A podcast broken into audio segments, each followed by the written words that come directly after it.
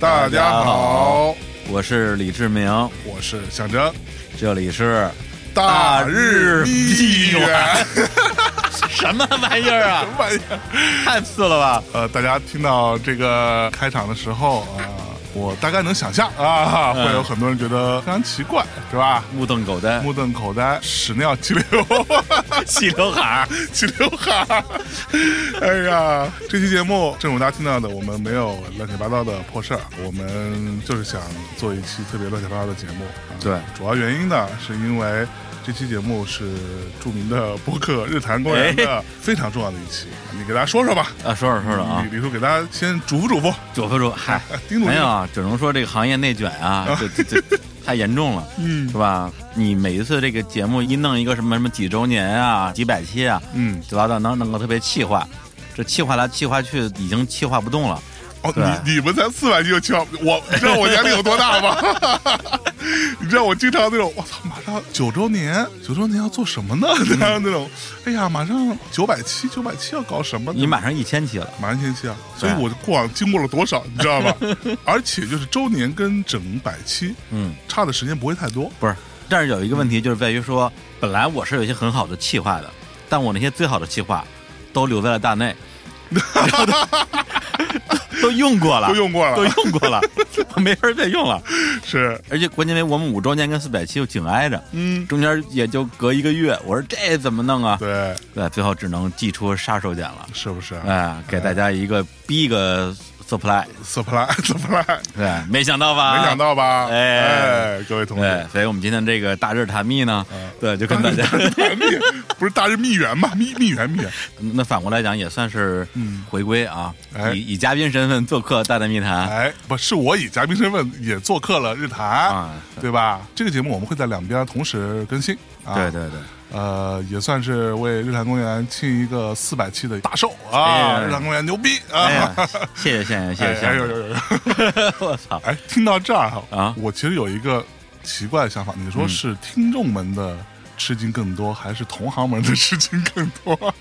同行无所谓吧，同行让他去死是吧？嗨， 就他们也不用考虑他们，呃是不是对我觉得听众，我甚至觉得可能会分成几种吧，当然有一种是无所谓了啊哎，对，就是反正这个我都不 听了， 你们就甭管是日坛还是大队， 对我都我都不还听了。干嘛干嘛对，啊还有一些可能是会觉得活久见，活久见还是开心的有生之年系列啊，有生之年有生之年。啊还有一些呢，可能就会感觉不那么好，毕竟是吧？嗯，想当初哎五年啊啊啊，五年之前哎，背水一战，你可 这这这是你背还是我 背？ 我背我背我背。操，我也背好吧？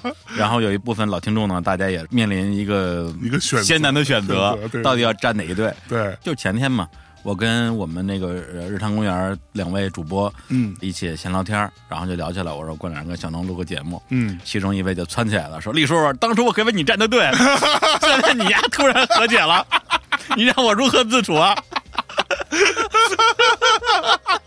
我说：“对不起，对对对对，哎呦对喂！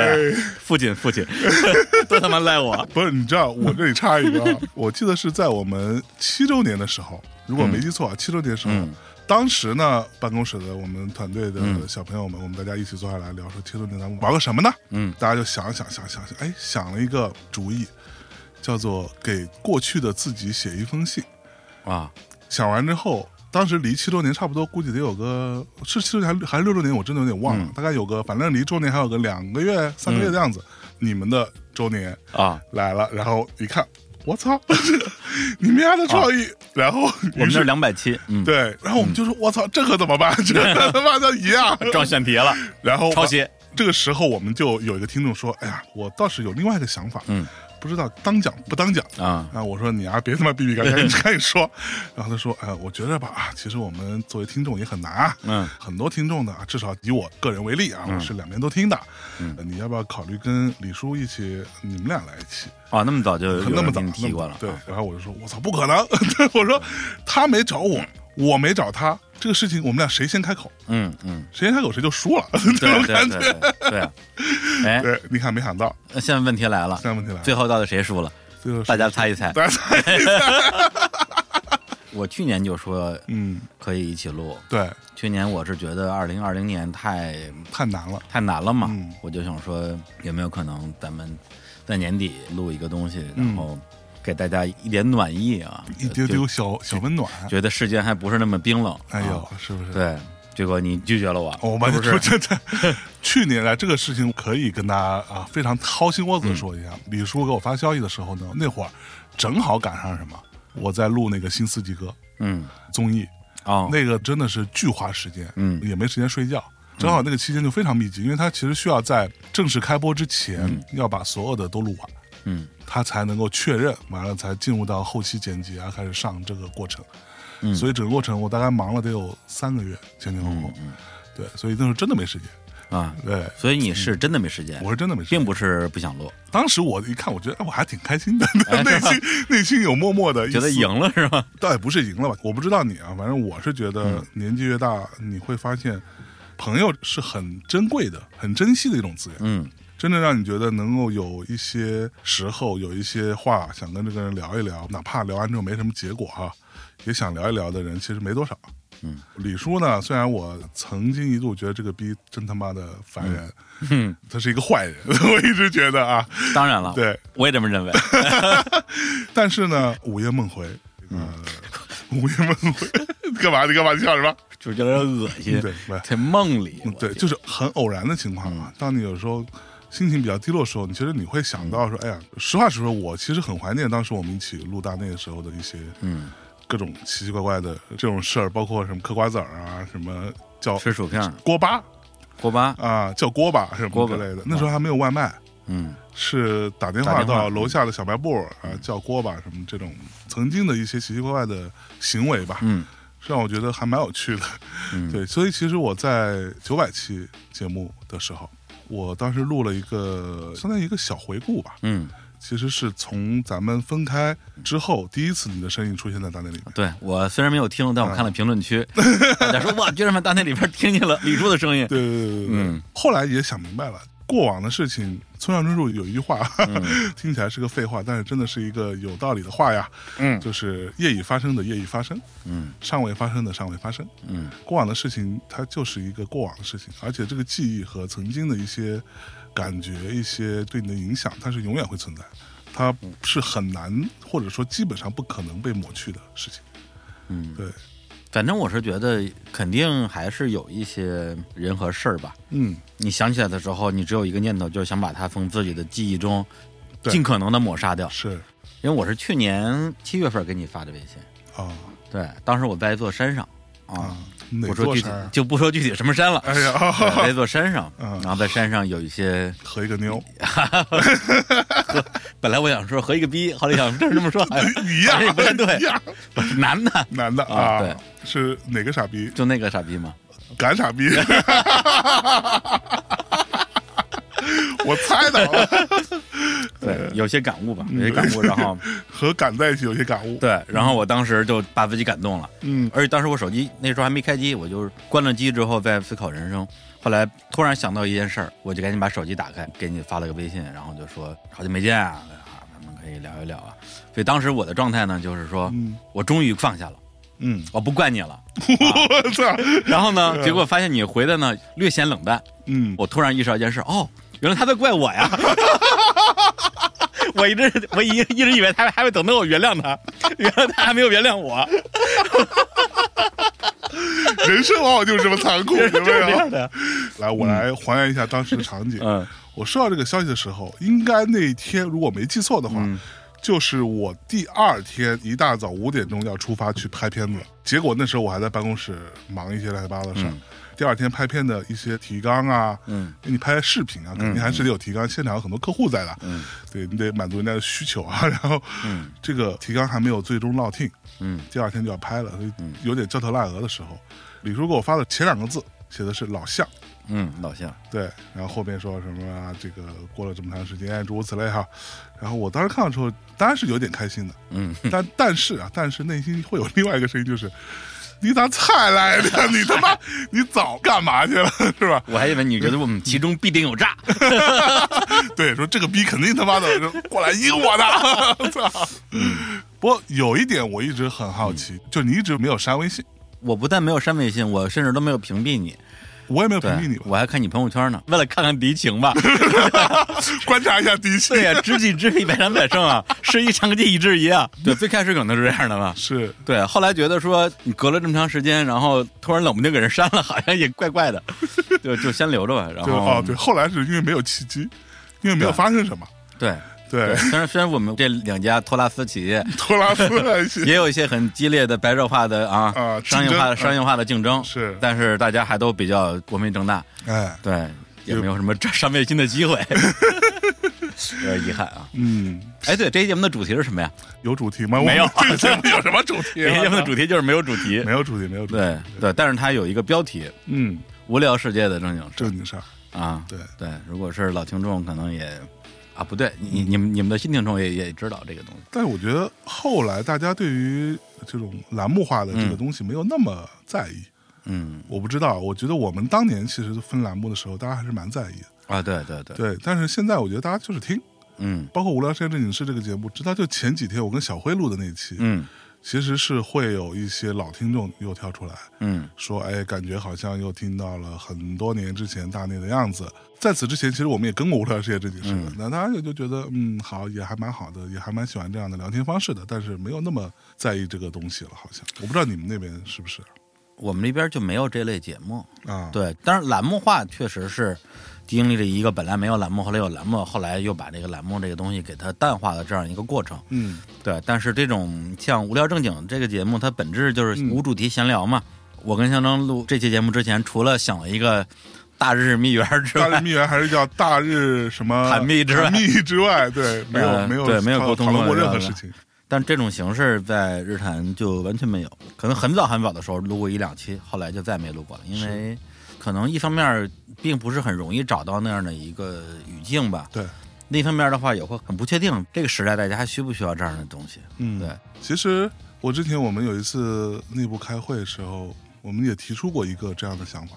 嗯我们当然也会啊分析敌情啊，分析敌情，说日坛那边最近在干嘛。我们有个团队成员就说，他们其实主题非常明确嗯啊，相对来说啊，相对来说，但也不是每一期都特别明确。然后每一期你看那个标题和它大体上的嗯呈现状态，感觉是策划跟选题各方面都做得非常完整的。相比较而言，我们这边还是比较散漫的，说我们要不要改一改？我当时的心态是说，改他妈什么呀？ 哎呀，对，实话实说，我不知道李叔哈，就是我自己呢，日坛的很多节目或多或少我都听过，对，我就特奇怪，你听那玩意儿干嘛？有意思 啊，好听。有的时候就我其实特爱听淼叔的那个节目。讲案子啊，讲案子，我觉得讲案子这个事情啊，不是那么好讲的。嗯有他这样的能力和你们跟他一起这个搭配的呈现的状态是很难得的。哎，那你说不会觉得不愉快吗？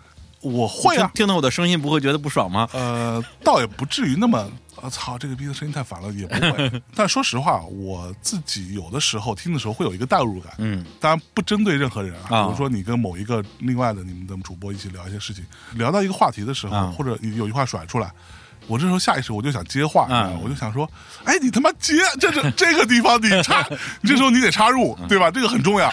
然后他没有插入头，我就想，嗯嗯哎，好的机会浪费了， 我就会有这种感觉。你这么说其实解释了我为什么不听播客这个事儿，嗯特别谈话那播客啊，嗯我觉得我自己也是有这个，甚至可以说职业病。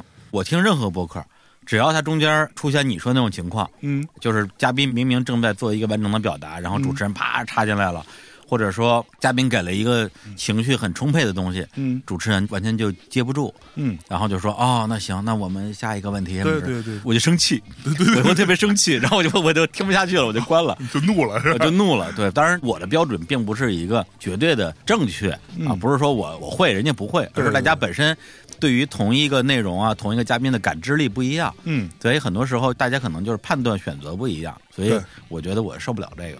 单纯是个人审美，对，你看，现在咱们做博客都在解释呢，找吧。大内我本来我是想说，我一期没听过，嗯因为我确实接近于一期没听过，嗯就我走了之后啊，嗯但是呢，后来我想了想，好像我还真的是听过一期，嗯，完整听了一期，哎就是叶培、啊，叶培和詹华，啊，他刚发专辑的时候，是听的目的真的就是为了勘察敌情，啊，因为小叶姐发专辑嘛。对啊然后我肯定想跟她聊一聊，但是当我有这个想法的时候，你们节目已经您播了，上了啊已，经上了。那对我来讲，这问题来了，嗯我要跟你们聊的一模一样，嗯，是吧？你就输了呀，我就输了 呀。对，虽然这跑步、游泳啊，嗯，不就是别人做什么你做什么，对，但是谁让你拉后边了呢？你说你跟叶培说啊，你们当时怎么进入到这么音乐行业？我再问一遍，啊，对，就显得我很没有主持 能力。然后我就我说不行，我一定要另辟蹊径。哎呦，对，那我得先知道你们聊了什么，嗯我才能绕着你们走。可 说呢，然后听完之后，我说啊，算了，我不录了。真的吗？对对对对对，到最后没录吗？没录啊，哦就没录啊。我操，对，听完之后我觉得，嗯，聊聊的挺好的， 聊的挺好的，我觉得我我不用再聊了。我对天，哪，然后一直到去年才跟小叶重新聊了一些别的东西，啊聊聊疫情那些东西，对对对对对。是有 respect 的啊。呃， 就就就就别别别！就我们说实话，嗯我个人喜欢的播客类型也好，包括说我对于内容的一些想法啊，虽然说非常不成熟啊，非常的个人，嗯，但是其实我是更喜欢听有人的东西在里面的，哪怕今天讲的是一个案子，对嗯这个事儿，你说整个节目的主体跟你有什么关系？嗯嗯，其实没有太大关系，但是这里边有很多有趣的个人表达的一些癖好，对，和一些谈话之间的这种奇奇怪，就有的时候我听到你们有聊聊聊有点尴尬，我都觉得嗯，还挺有意思的，啊 就就是是有有人味儿了有。人味儿，因为你不可能那么完美嘛。嗯，其实你要想要做到完美是很容易的事情。嗯，也不这个话说完之后就挨骂，我妈 呀！对我说打引号的那完个美。完美就是没有破绽。没有破绽，但是你说实话，你会听到这样的东西，能选择的不是很多，或者说我所熟悉的电台和主播能选择的不是那么多。很惭愧啊，虽然我也嗯没听太多，但是我觉得坏蛋是不是还是以前那个味儿？坏蛋是，但是坏蛋呢，我觉得他们的问题是，他们后来也是有很多的限制。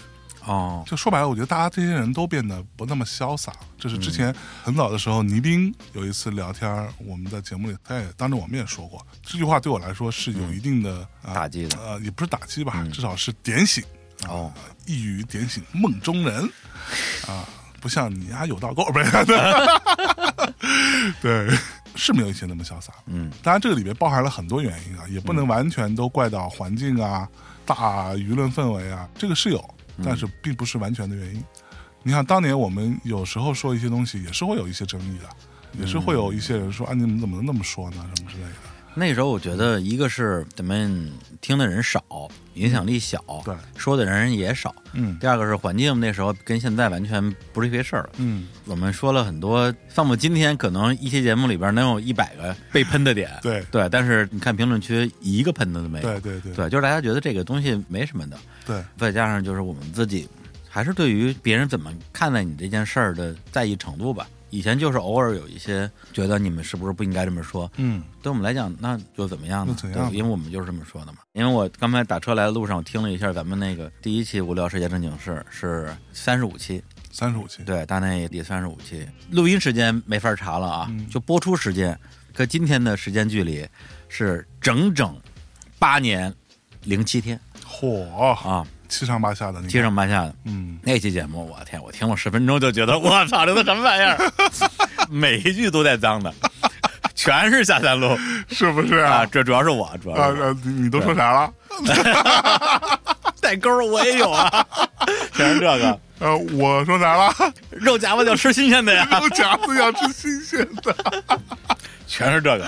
我说，哎，那时候为什么没有人过来道德审判我们呀？ 但是刚才你说那个，我觉得嗯还有点欣慰，就是说团队建议你去把节目做得更规整吧。嗯去掉那些和主题无关的嗯没用的东西，你没有去选择 follow，嗯，比如说 follow 日坛的打法，对，从战术上它不一定是个好的选择，因为像日坛这种强主题、嗯强规划，整个节目做的很规整对啊，没有什么毛刺儿啊这种东西，它的好处是显而易见的。对，就甚至它的接受面显而易见的更广，对啊，就大家更容易哦，我知道你在干嘛。但是我为什么要把节目做成这样呢？为什么呢？为了打败大内密谈啊， 这不是很明显吗？对啊 OK，因为因为你目标就是这个目标。如果我这个东西做的跟《大内密谈一样》一模一样，啊，你也不是不能做，我我我是我能做，但是它第一个就是你以后同质化的问题，对，第二个就是，毕竟我晚起步三年多，我所有的数据方面都要从零开始积累，长路漫漫是吧？嗯对，那我不得出奇招？啊，那那奇招其实就是把原来那样一个其实是很松散的博客，就是我们那时候理解的博客，嗯对，对，就是瞎 Pikachu, 聊天嘛，嗯，一定要加一个， Pikachu, 就是因为你不加， Pikachu, 他就不是瞎 Pikachu, 聊天，他就不够瞎嘛。是它就这么一个东西，它变成了一个很媒体化的东西。它的目的是为了让百姓喜欢，嗯呃雅俗共赏，谁都能听。在节目里边，我也不说脏话，我也不说下三路了，其实都是为了赢。这都为了你。 不是，那你快乐吗？哎呀，本来我是有一个更高远的目标，嗯对，就是能够赢到，比如说拉开十倍差距嗯啊，但后来发现好像拉不开了，嗯，这个有有点难度。是，我说那我就退而求其次吧，嗯，网易云的订阅量能不能超过大内 呀？毕毕竟我晚起步三年嘛，是结果没想到这个是最难追的，啊，一直追到第四年才追上。哦，对，所以就是很好笑，因为之前你说什么啊，比这个数据，比那个数据，嗯自己心里有本破账嘛。对，，最后真的有一天，我觉得啊，战争结束了。对 但但实际上这个结束也并不是说战争真的结束哎了，而是终于找到了一个可以让自己结束战争的理由了，嗯觉得没什么意思了。嗯，还是多想想自己想做什么样的东西吧，是而不是要去被一个想象中的敌人改变自己。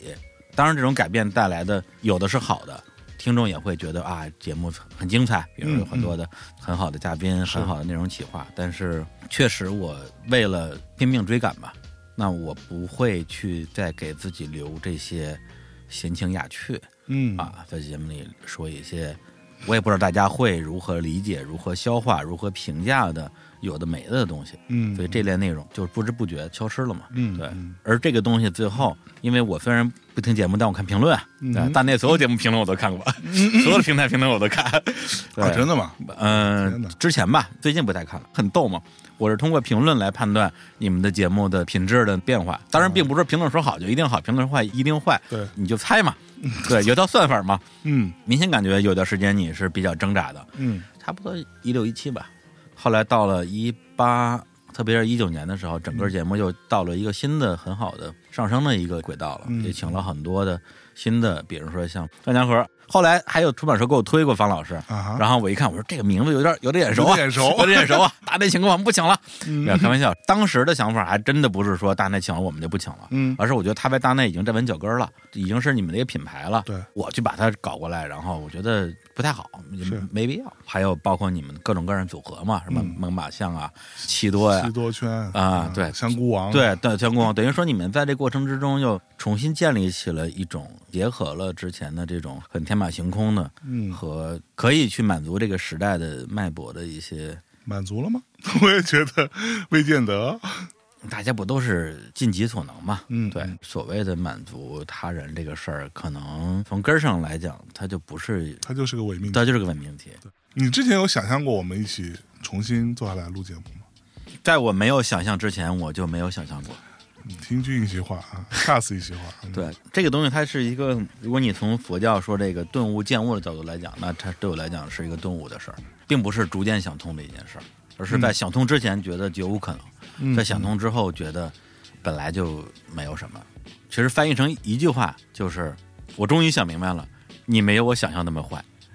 嗯对，因为 OK 之前你处在一个矛盾里边儿，嗯，然后这个矛盾会把你的情绪放大，对，情绪就会去寻找各种各样的事实，是各种各样的证明，各种各样的逻辑，嗯来证明你现在这个可能是被放大了的情绪是合理的。对对，那最后就会得出来说啊，这个人是个坏人的一个一个结论嘛。对，OK，到后来可能突然意识到，哦，原来我们只是不一样，在某些事情上不一样。嗯，之前好像小辉跟我说过类似的话，他说你跟李志明之间的这个问题，其实在我看来很简单，他比较细腻，嗯而你比较粗放，嗯就你不太想很多事情，嗯或者说你可能比较多的重心放在自己身上，所以你也不太在意别人是怎么想的，或者是怎么感受的。嗯但后来小慧也说，她说我觉得你在自己身上也没有放太多的注意力， 你就懒得去管这些事情，或者你就没有这个意识，说我得哎，他是不是会有什么想法啊？你这句话说出去会不会有什么样的不一样的感受啊？嗯这些东西你就没有太往心里去。但是这件事情不是说所有人都像你这样的，嗯，对，而大多数人其实恰恰不是你这样的。对。如果从这个角度来的话，你可能是比大部分人要更粗糙一些，对，我比大部分人更细腻一点。嗯而且我再举一个例子啊，不是对不对啊？比如说咱俩谈一个事儿，嗯要定一个合作的一个规矩吧，一个条件吧，嗯那你来开条件，嗯开出来之后很不合理。嗯那么这个时候呢，可能我们就会有两种不同的思维逻辑去想这个事儿。嗯我可能觉得说，我靠，我们是朋友，嗯，你开这种条件，那我们就不是朋友了。对你他妈的不谈了，对，不谈了，什么玩意儿？ 然后呢，你的逻辑可能就是说，我们是朋友，我开了一个条件，你谈都不跟我谈，你觉得不合理，你说呀。对，不是你说呀，说不就完了吗？对对，那没法处了。啊，对， 可能中间就差这一拍。 对，就你觉得因为是朋友，所以可以谈，是而我觉得说因为是朋友，所以不能谈。嗯我就拿这个举例子，我觉得是很多时候你说大家到底的这个矛盾分歧有多大，可能也就这么一点点而已。对，我现在都能够非常清晰的记得，当年是在百子湾附近的一个咖啡店漫，咖啡不是买咖啡，是叫 City Joy。啊、那个啊，对对对，对对，就在精神美术馆后边一个大咖啡店，还蛮大的。然后后来也都倒闭了，好像。嗯，那时候有一些事情会约在那里的原因，是因为那没什么人，嗯就地方很大，又没什么人，就很好。然后那天是特别热，嗯，我们在那儿聊的 分手嘛，对吧？过程就不说了，嗯然后结束之后出来，贺宇什么的也都走了，就李叔和我，我们俩人对，站在马路边上，嗯，我们又聊了得有四十分钟吧。不让我走嘛，你还记得当时我跟你都说了啥吗？就是哀求我不要走嘛。神经病！我我当时说法其实大概其，我现在说要不你留下，嗯，我走。哦，这句话我对吧真不记得了，不真的我不记得了。当时是站在树下，我说大内呢，我觉得没有我可以，我觉得不能没有你。然后你大概其跟我说了这样一番话，当时我们其实已经聊完了嘛，非常尾声的尾声了。嗯，你当时说我前一阵去了趟台湾，那那个时候还能去台湾玩了，对，然后在路上呢，我就拿了一个 iPod，嗯把大内的节目装到里头，嗯，我就听了听，听完之后你得出了这样的一个结论，你忘了吗？ 你忘不是了吗？我，我为什么会得嗯到这样一个结你论？这个我记得很清楚啊，因为对我触动很大。你说，我觉得有你在的大内，更像大内的风格，而没有你在的大内，嗯它也挺好，但是它不是大内。所以我觉得，我想做一个更有我李志明属性的这么一个东西，嗯大概其实是这样的一个逻辑。嗯然后这套逻辑就其实说完之后我就没话说了。哦，这个事情过了之后，我不知道你啊，反正我从那儿走回到办公室，嗯我就真的整个人是非常懵的。第一，大家浑身湿透，特别热。回到办公室之后，我想了挺长时间的，我就跟米娅也好，跟小辉也好，跟这几个人吧，我都分别说了这个事情。我当时其实内心默默的想法，最开始的想法是说，那我也不要做了。嗯就不好玩了这个事情。大内在当时做与不做的选择之间，对我来说很重要的一点就是这个事情它有没有趣，嗯，因为它毕竟不挣钱嘛，或者基本不挣钱。而有没有趣这件事情，对于我来说，更多的是取决于他有没有像李志明这样的人可以跟我聊一些奇奇怪怪的事儿。当这个条件不成立的时候，整件事情我其实是产生了巨大的怀疑的。嗯，当然我在那个时候有很大的一个心理上的不服输，对吧？那嗯我的想法是，那我至少在这过程当中我会撑一段，撑到我觉得我要停为止，其实是这么个心态啊那天你不是说嘛，啊。说你本来都打算不做了，对然后我说了一句说，要不然你把大力米饭停了呗。 然后你说凭什么呀？ 对对，就本来我真的是打算就算了，就是你说了这句，说要不然你把它停了吧。但我当下是没有说出来说凭什么这样的话，但是我内心突然 之间有一个小人站出来说：“操，凭他妈什么呀？”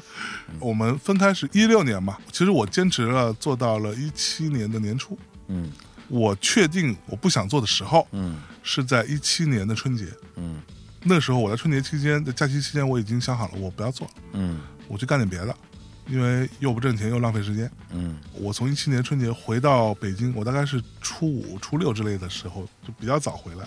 回来之嗯后发了个朋友圈，然后老詹当时看到老詹春节没回家，他也在北京，他就约我出来。我记得特清楚，我们在那个 SKP 嗯一楼那个 Costa 的咖啡店嗯碰了个面。他说我们出来喝个咖啡吧，聊一聊有一搭没一搭，聊各种。然后他问我说：“丹姐你怎么想？”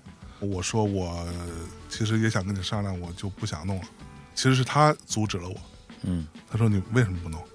我说我觉得有点浪费时间，而且花那么长时间做这个事情，每个周末都在录音，我也没有私人生活，而且又挣不着钱。到我这个年纪，我其实要为自己考虑一下。你那时候录节目还觉得还有快乐吗？偶然有，有一些是很开心的录的，有一些是就录录也还行，你不至于痛苦，嗯但是没有什么感觉。我可以把这话放在这儿，各位听众，今天反正咱们日坛四百期掏掏心窝子，录节目对我来说最快乐的那个搭档就是李志明，但我后来慢慢又找到了其他人的快乐，嗯而在那个节骨眼儿上，这个是一个最大的一个动力。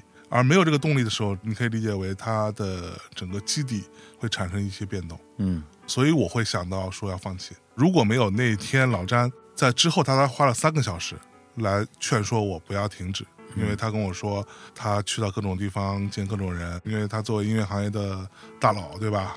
他会经常有会见一些这种，甚至一些什么投资机构啊什么的去做一个培训啊，讲讲音乐圈现在都是什么个状况啊的时候，他说我作为一个没有上过太多期大内的人，那时候他还不是主播呢，都会有人跑来跟我说，哎，你是不是上过大内密谈那个站华？嗯他说：“我觉得你现在放弃太可惜了。”然后不停的说服我。其实如果没有他拉我那一把，我在一七年年初，我本来想法就是在春节回来之后找所有主播聊一遍，跟大家说这个事情我不玩了。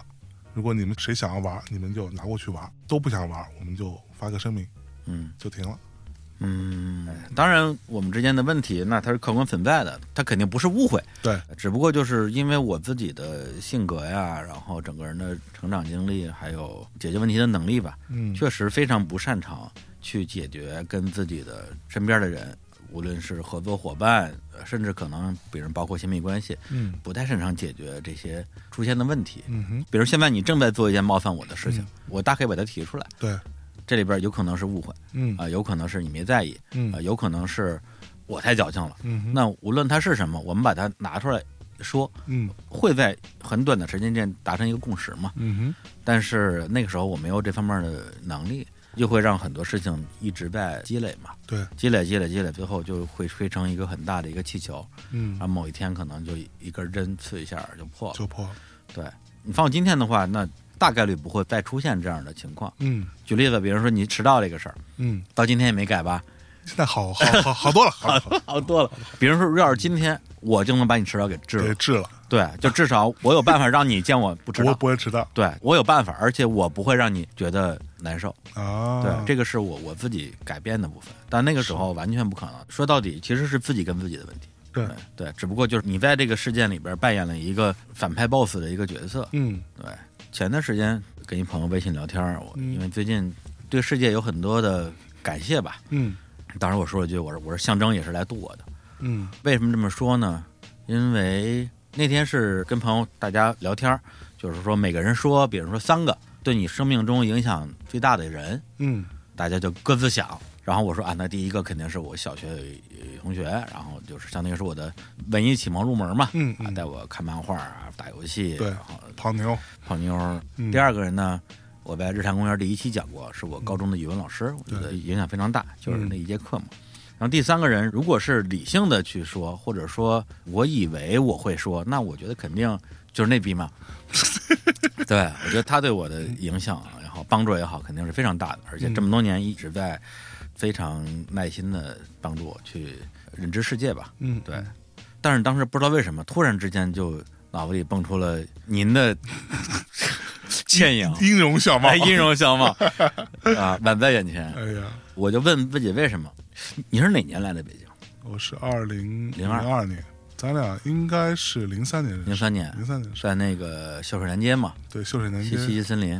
小富的那个地方，对，对，我就说从那个时候认识，其实不是你的主观意愿，嗯但是它是客观结果。就是我进入唱片行业是因为你，嗯嗯因为你去了唱片公司之后，觉得孤掌难鸣，正好那段时间我没工作，对然后你把我拉到唱片公司去了，不但是话说回来，我去唱片公司是你介绍的，是你让我介绍的，对对对因，为你要去创盟嘛，对。但是我想去创盟，然后我就跟李叔，你帮我引荐一下。嗯其实是李叔介绍我去的创盟，啊，然后我去了之后，我又把他拉进去了。对对，我说你丫也来吧。对，对。嗯就唱片公司这经历，其实我在不同的生命阶段也有不同的评价。有的时候觉得说那段时间挺快乐的，嗯有时候觉得那个时候挺挺失望的，对这个行嗯业，对那些人。但是你现在你过了十多年回去看，那我觉得它当然是我生命中很重要的一段体验。嗯，对，去参与那么多很好的唱片的企划的工作。嗯哼虽然你拉我进来，并不是说想要我们真的说一起去追个梦，可能就是因为需要一个工作上能够商量事儿的伙伴对。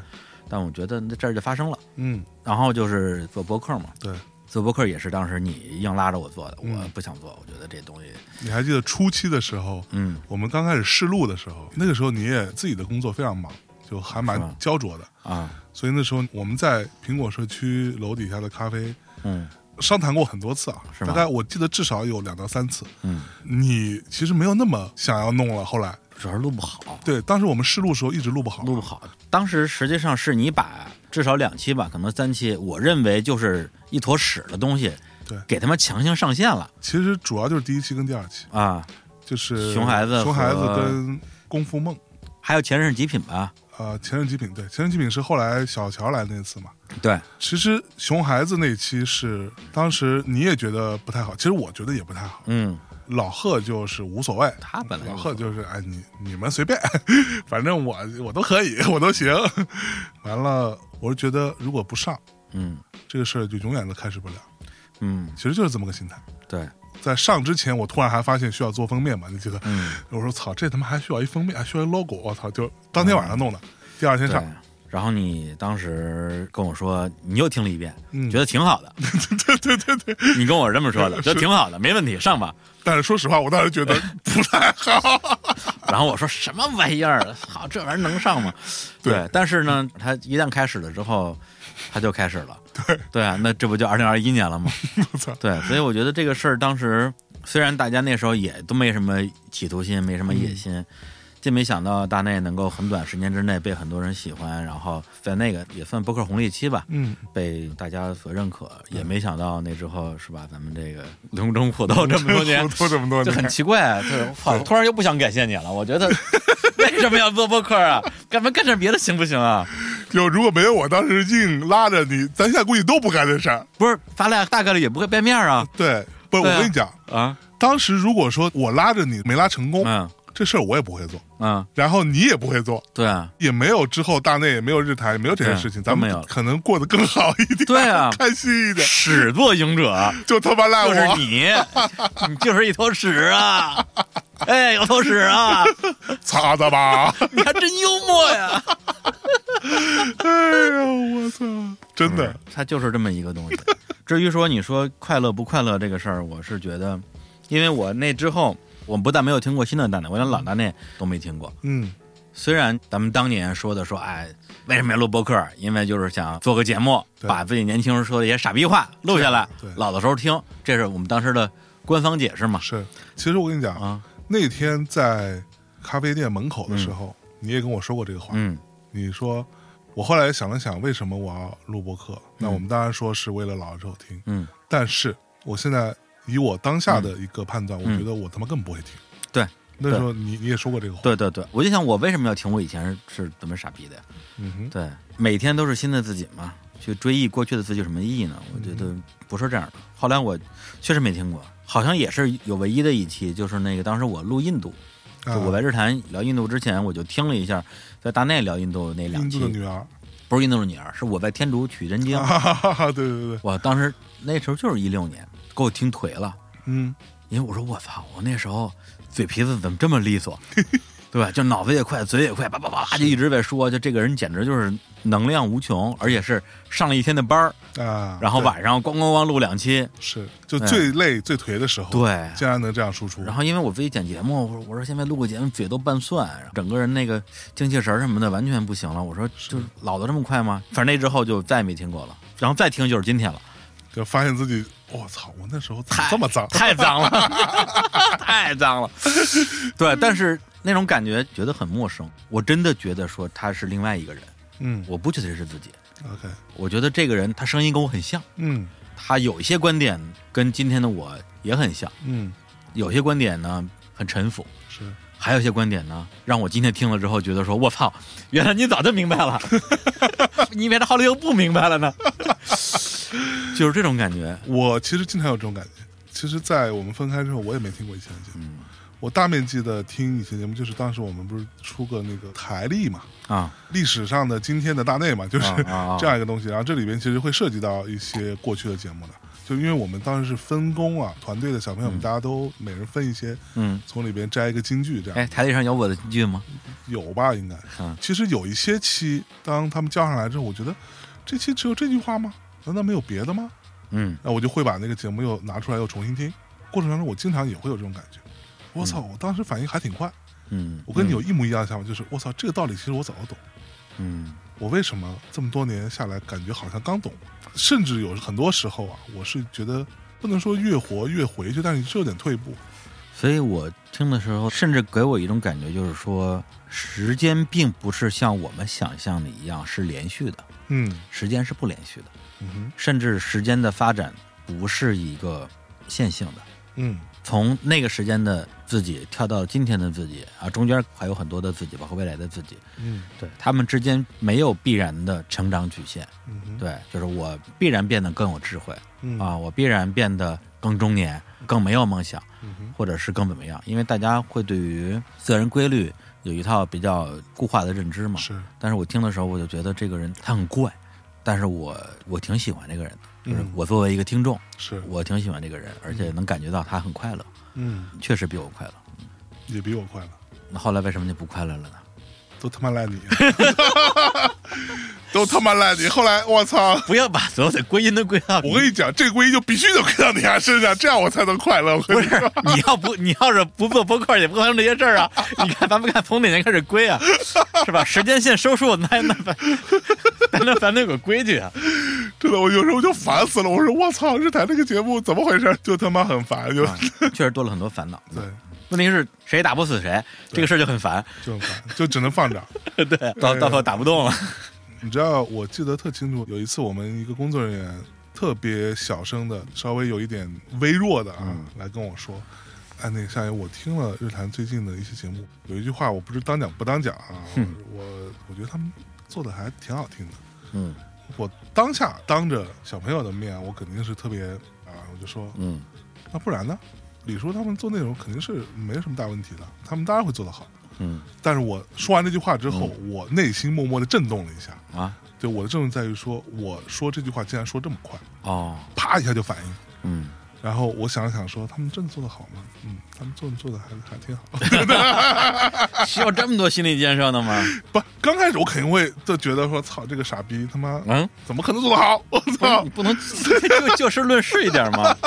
但后来就很简单，那就好。那实话实说，大内啊，有一些节目如果没有你们的存在的话，嗯大内也不会做的那么好。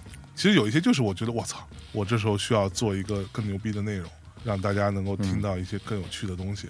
其实是一种激励，这个东西我不是说套话，是认真的。包括我可以举个特别简单的例子，嗯我为什么会想要去录《死亡三部曲》？为什么会想要跑去上海找上海一个著名的殡仪馆的负责人？嗯去聊关于死亡这件事情，嗯聊一些灵异的事情和他一些对于生死的感悟。小白、小黑这俩人 嗯其实就是受日坛当时的一些触动，啊，就我们我们那时候干啥了？因为你们狂聊案件，啊哦，然后嗨这种案件就我操，我听完之后我觉得他妈的这种案件我找谁去聊？没有人可以跟我聊发这现个。哎我们找到了流量密码，对你们找到流量密码， 真的这个特别受欢迎啊。嗯，对，运气特别好，碰到秒叔嘛。我就比较客观，当然我的客观是基于评论的反算、嗯算出来的。对，因为刚开始的时候就是那种感觉，象征他本来就不会录节目啊，就划水嘛，他只会划水 嘛，对，也不做准 备，是就就嗯啊哼哈，是啊，是不是啊？可说呢，对啊，可说呢。后来呢，发现这个人真是太卑鄙了。嗯，为了让自己划水这件事儿能够顺理成章，就给自己做了一个人设出来，太孙子了。 对啊，这这可以光明正大的划水，还能告诉大家我是故意划水的，因为这是我的人设。 哎，这个逼想不到啊，还能这么玩儿，对，但是后来就明显感觉你找到了一个新的属于自己的风格了吧？嗯因为我这边有搭档，对我跟小伙子老师，我们俩从一六年开始磨合呀，嗯，到一七年就已经磨合的很好了。是对，基本上什么样的嘉宾来了之后，我们俩就一唱一和，把这个节目录的达到我们自己的标准吧。嗯嗯哎，我觉得凡事它都是这样的，你的优点就是你的缺点。嗯那你有一个配合很默契的搭档，那当然大家的这个压力都会小很多。对对，但是两个人能够磨练出来的，比如说这种打法、战术、主持风格，嗯相对来讲，它也是会比较固化。对因为这是你的成功经验。是，嘉宾来了，谁来问，然后谁来接，谁来加梗，嗯对，到最后其实也会变得不那么丰富。嗯到那个时候，你想要去突破这个东西，也会觉得很难，因是为它已经形成了所谓的日常风格了。对，听众也习惯了，你去打破这个东西，那就是打破你自己成功经验，嗯也非常的困难。对是反而那个时候我有一些瞬间还挺替你开心的，嗯就觉得说你既走出了你自己相对来讲比较挣扎的那段时间，然嗯后重新能够找到一个人就能 hold 全场的方法，同时呢，也能够在想要放飞的时候嗯放飞自己 啊，比如说你们那个什么七多那个组合，嗯就是一个放飞的组合嘛。特别方便，对，啊而在这里边儿，你又保存了相当程度的自我意识，嗯对，哎就是有时候说一些明明知道会被骂的话，嗯我不敢，嗯我不敢说。嗯所以在你评论区看到，有的人可能是给你点赞，说啊，相爷真有勇气，居然说了这件事儿；有的人可能就是上来就有一些对争议的东西吧。我心里感觉到的是，真好，就是我也想说， 我也 想说，对，嗯，所以为什么呢？你说为什么呢？我说个更客观和直接的一个答案，为什么呢？是因为大内有它的基础，嗯而这基础不是我一个人打下的。嗯。其实我是站在这个基础之上，我才可以这么放飞的。我也有一定的信心，我可以知道说这个基础允许我偶然胡逼和放飞，嗯和搞一些有的没的、特别任性的一些行为。你会有更多的新听众加入，新听众其实普遍反应是你们不是那么友好，嗯，大内不是那么 friendly，对吧？不是那么说谁都可以听。包括我前一阵碰到一个大哥啊，这个大哥还跟我说了，他说这个话的时候，我是能理解的，而且我是能接受的。嗯他说你们是傲慢，因为你本来就很傲慢对，，因为我说是对，那怎样嘛？呃，他说你们的态度就是我就是说我想说的事儿，嗯甚至我可以说一些乱七八糟的事情，那跟主题没有什么关系的事情。这种傲慢其实是建立在至少你自己认为你有傲慢的基础，嗯你才会去做一些这种东西。而其他的很多节目，其实他们更加会看重说啊，听众有没有在这里浪费时间，他有没有得到有效的信息，他有没有获取到什么东西。而你们其实从来不在意这个事情。我甚至觉得傲慢它不需要什么基础，嗯，你只要是个傲慢的人，哪怕你一一无所有、一无所知，你也可以傲慢。我那不是说你 啊，我我听出来了，操，但是这里边就是说，因为人跟人他的那个化学反应啊，嗯他有时候会有一些共同体效应。因为本身我并不是，哎，我傲慢嘛，你不是傲慢吧？你是有一个傲慢的姿态。小辉前一阵私下里提到你嘛，啊，他说他第一次见到我跟你一起出现在他面前，嗯他觉得我就是一个傻开心的那种，啊你呢是一个特别老学究那种老记者那个劲儿，啊是吗？就是皱着眉头，啊，总在思考一些很严肃的事情，就是那么个 劲儿，就是拿所着以劲儿，对，其实你的那个东西不应该是傲慢，但是可能是一种比较较真儿的那个劲儿。我觉得我那顿我可能是不服吧，嗯哼，对我是一个很容易不服的人，嗯包括咱俩那时候跟那逼开会嘛，我嗯，我能打压他吗？ 就是我很容易看别人不顺眼，对然后我会我会表达出来，表达出 来，我会表达出让他来。知道我他妈 想打你。但是总体来讲，我还是一个努力想要表现的比较温和的一个人吧。嗯但是呢，因为当时一起录节目，嗯所以你的那种气场其实形成了一个整体的气场。也就是说，在节目里边，我的状态肯定要比我自己私下要张扬的多。嗯，对，但我私底下可能不是那样的。是对，当然反过来讲，可能因为节目录时间长了，甚至有点反过来影响我本人的那种表达方式。嗯对，但是到了日坛之后，我既可以说在那个阶段更像自己了，嗯对，就是一个相对比较低的姿态去跟大家去交流，是无论嘉宾也好，听众也好。另一方面的话，还是那个问题，就是说，因为想要赢得战争的胜利嘛，嗯所以那你就要去满足所有人，嗯，那是不是需要讨好所有人？所以那个时候是一种迎合嘛，是迎合，一定程度上是有一点对，但是迎合不至于说谄媚。不是谄媚，嗯而是说我尽量还是不要冒犯大家。嗯嗯，对，有些观点可能是我自己觉得无伤大雅的，对，嗯但是会有人觉得不妥当。对，但问题出就出在这个会有人上。嗯引用一个《人间失格》里边，嗯，男主角儿他有一个损友，就是一个道德家，就天嗯道天德家就，天天就批评他，嗯说你这个玩弄女人感情的渣男嗯啊、你这样下去世人是不会原谅你的。那个男主角就说：“世人是谁啊？嗯世人不就是你吗？ 你说的不就是你不能原谅我吗？”他说：“啊，你这样下去的话，世人会让你好看的。”我嗯，说：“不就是你要让我好看吗？” 就是说到底，世人也只不过是一个人。嗯，你所谓在乎世人的看法，其实就是在乎了一个人的看法。嗯而你一旦在乎了一个人看法，就是在乎了世人的看法。对，也就是说，当你觉得这句话说了会有人不喜欢，那我不说了；那句话说了也有人不喜欢，我也不说了。嗯那最后就没话可说了。对，对，因为你像一期节目录完之后，比如说咱就算两百个评论吧，嗯里边可能百分之八九十以上是说，嗯，节目挺好的啊，有很多收获啊，对都是很温暖的留言。但是但是问题就是这些留言其实你看不见，对，你能看见，但是你你就过了。你就过了。但是这里边有一两个刺儿头，对你他妈就看见他了。对，这个东西实际上我觉得它就是一个弱点，至少是我的弱点啊。嗯我不知道对你来讲有没有影响，对我来讲，这个东西简直是致命的。嗯因为到最后，实际上是因为这些就不一定都是骂街的啊，当然会有骂街的，嗯也会有一些可能是这个以下观点并无深意啊，我只说一个规律，比嗯如说喜马拉雅上啊，骂街的多一点。就上来上来，对，就上来就骂，没有理由的谩骂、侮辱性的那些东西，就是特别多，我也不知道为什么。嗯，小宇宙上呢，就是懂球的也比较多，哎，就是教你做人对，教你做节目，嗯对，觉得你们都不懂，就我最懂。你看了之后，你也会觉得很烦。嗯但是这个东西它出现了之后，就真的是那种没有怎么做过播客的，或者说自己做播客也没做出来的，特别愿意教别人 怎么做其播实客。嗯其实他做不做播客，他怎么样不重要，重要的是你理性上知道你不可能听他的，对，他就听一期节目，或者说他说啊，我从大内第一期开始听，嗯，我觉得李叔你变了你。变了，对，那又怎么样呢？他并不知道我经历了什么，对他不知道这期节目背后发生了什么事儿，我自己有什么样的一些客观的条件，让我嗯这个节目这样去去表达这个东西。但是到最后，你对这些东西会产生一些反应，一个反应就是说，你跟我说这样，你让你觉得不舒服了，那以后我不说了。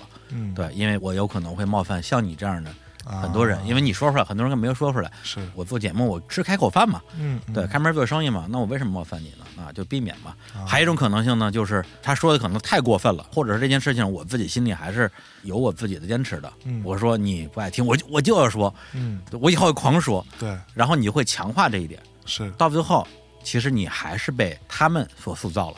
对不是被喜欢你的人塑造了，对你是被不喜欢你的人塑造了。没错。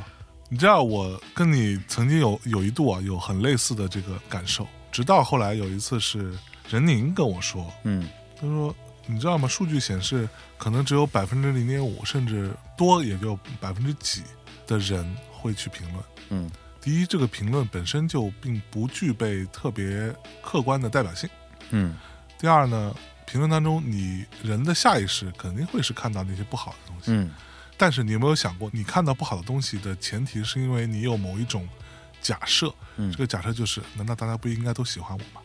嗯，难道大家不应该都认同我吗？而这个假设本身就是错的。对，所以如果你认清这一点的话，就包括任宁他自己做节目，他说我基本上是不看评论，嗯，或者说我看了也就过了，我也不会往心里去。这件事情我也是花了不少的时间慢慢去，你不应该本来就是一个完全不在乎别人的评价的人吗？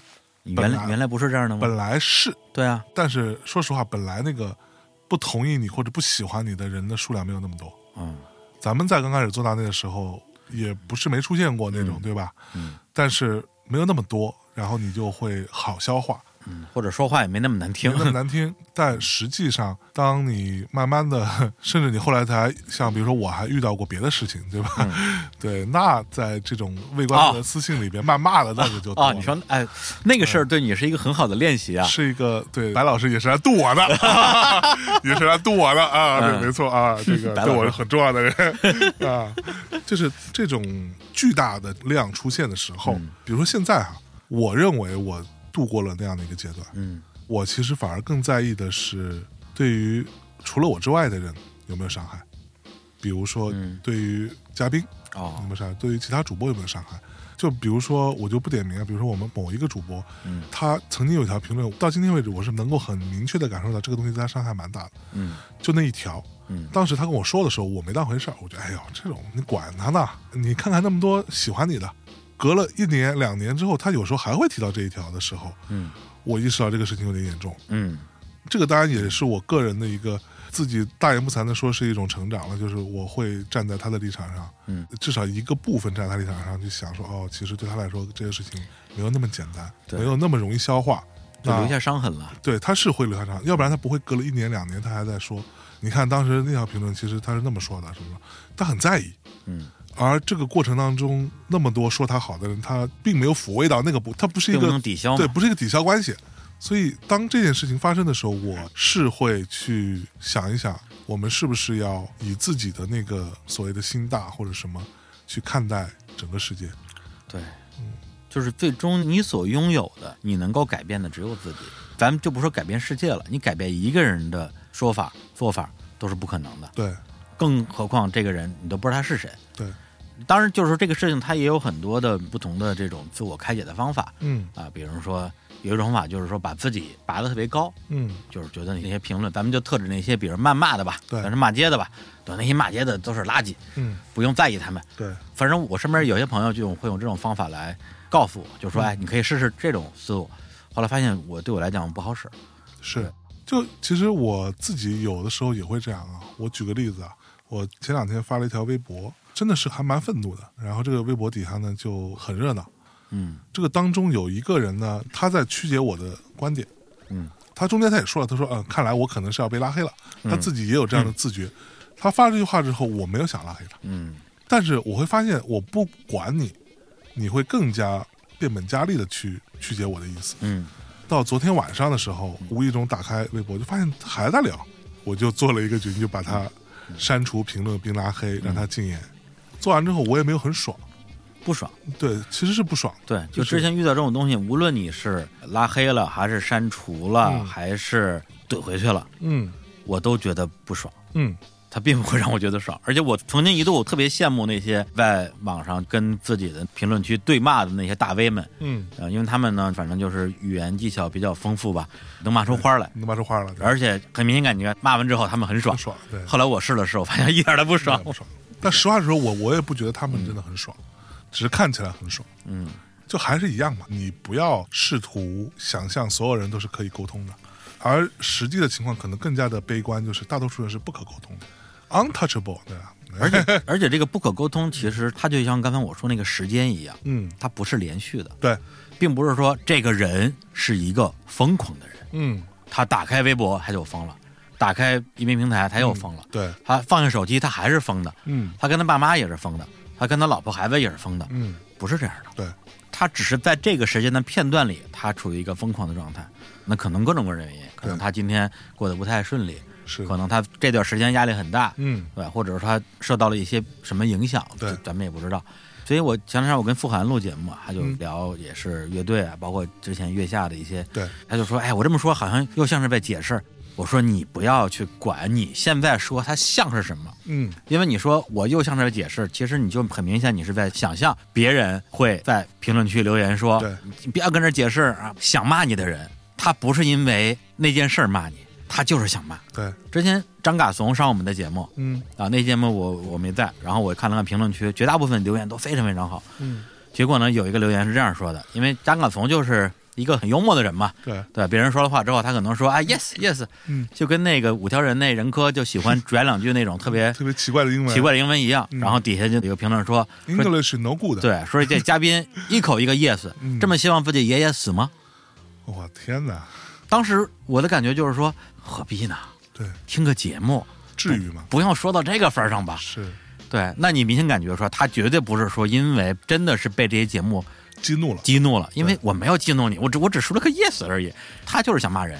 哎，跟这儿找到一个点，他就骂出来了。嗯但是你说面对这样的留言，那我以前当然会觉得很愤怒，可能我这一天心情都不会好。嚯，对，这真的真的，之前在某期节目吧，对，然后当时也是在评论区有一条非常不友善的留言，正好那个时候我心情特别好，然后看到一条这样特别不友善的留言，我那个时候我就怼回去了。嗯哼然后我怼回去的话比他说的话要再难听一百倍，嗯那哥们儿就疯了，对，就追着我骂，嗯，发了可能一两百条吧，嚯，对。但是这个事情实际上也很难解决，嗯而且当时我也处于一个上头的状态嘛。后来这个事儿反正就过一段时间就过去了嘛，嗯哼对。但这个事情实际上我后来想起来之后，因为当时我是在模仿我心目中那些回怼怼得很爽的那些大 V 们，对，对对对但是这个事情后来我想了很长很长时间，非常后悔，嗯我觉得我没有必要那样说，嗯，他可能生活中有一些自己的问题，对，然后导致他没有必要的口出恶言。嗯那我也是因为遇到了一件事儿，虽然我这件事儿就是他本人，嗯但是我也没有必要。当我变成了一个不理性的网络喷子之后，其实我反而明白了人是为什么会变成那个样子，对，以及你为什么不应该这样去做。是我在这儿借这期节目，我嗯郑重的向那一位听友道歉。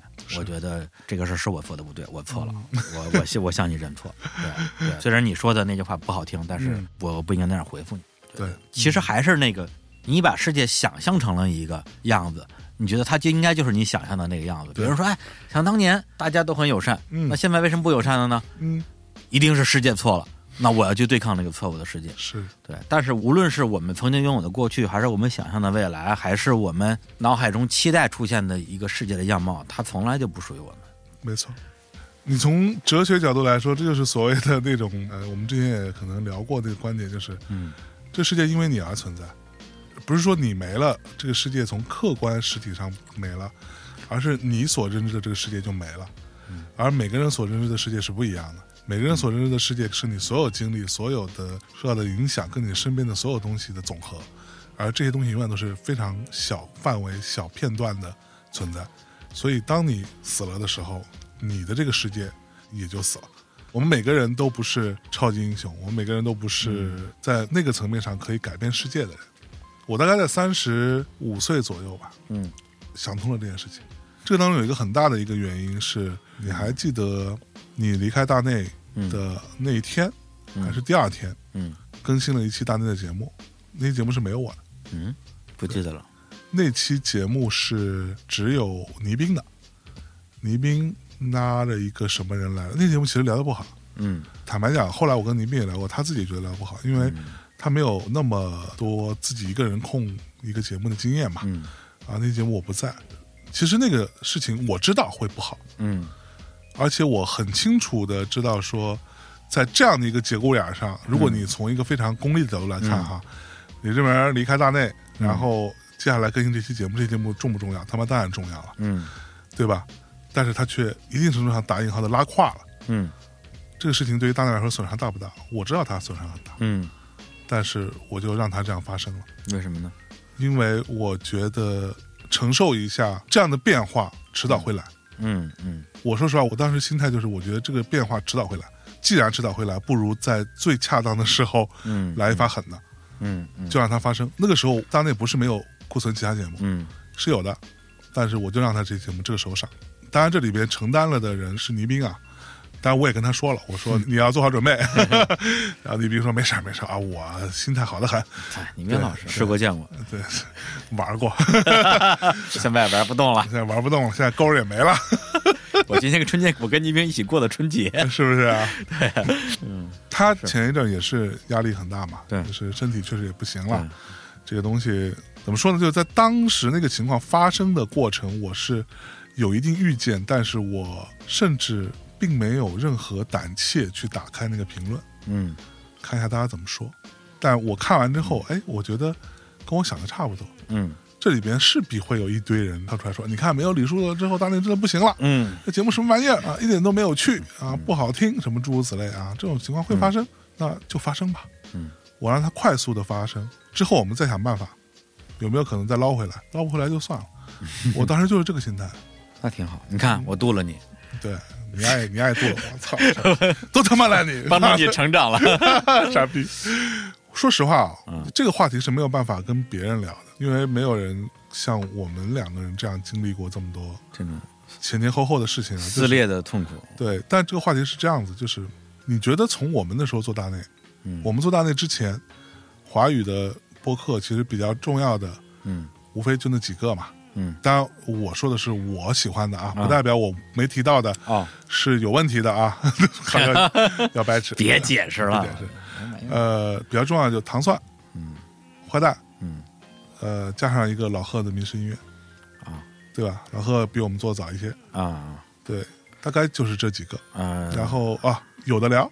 有的聊嗯，三角龙，三角龙我们在做的时候，他们已经没有怎么太更啊，新那时了，候更新得比较慢了，基本上不怎么更了。那时候就开始可能偶然更一期，呃然后电影不无聊，呃，对科学脱口秀，对，大概就这几块了，嗯包括差不多狗熊有话说， 对，狗哥哥，狗哥嗯狗狗哥在澳洲还蛮开心的，蛮开心的大概就是这几个，我们不是做的最早的，对吧？但是呢，我们做的算是比较早。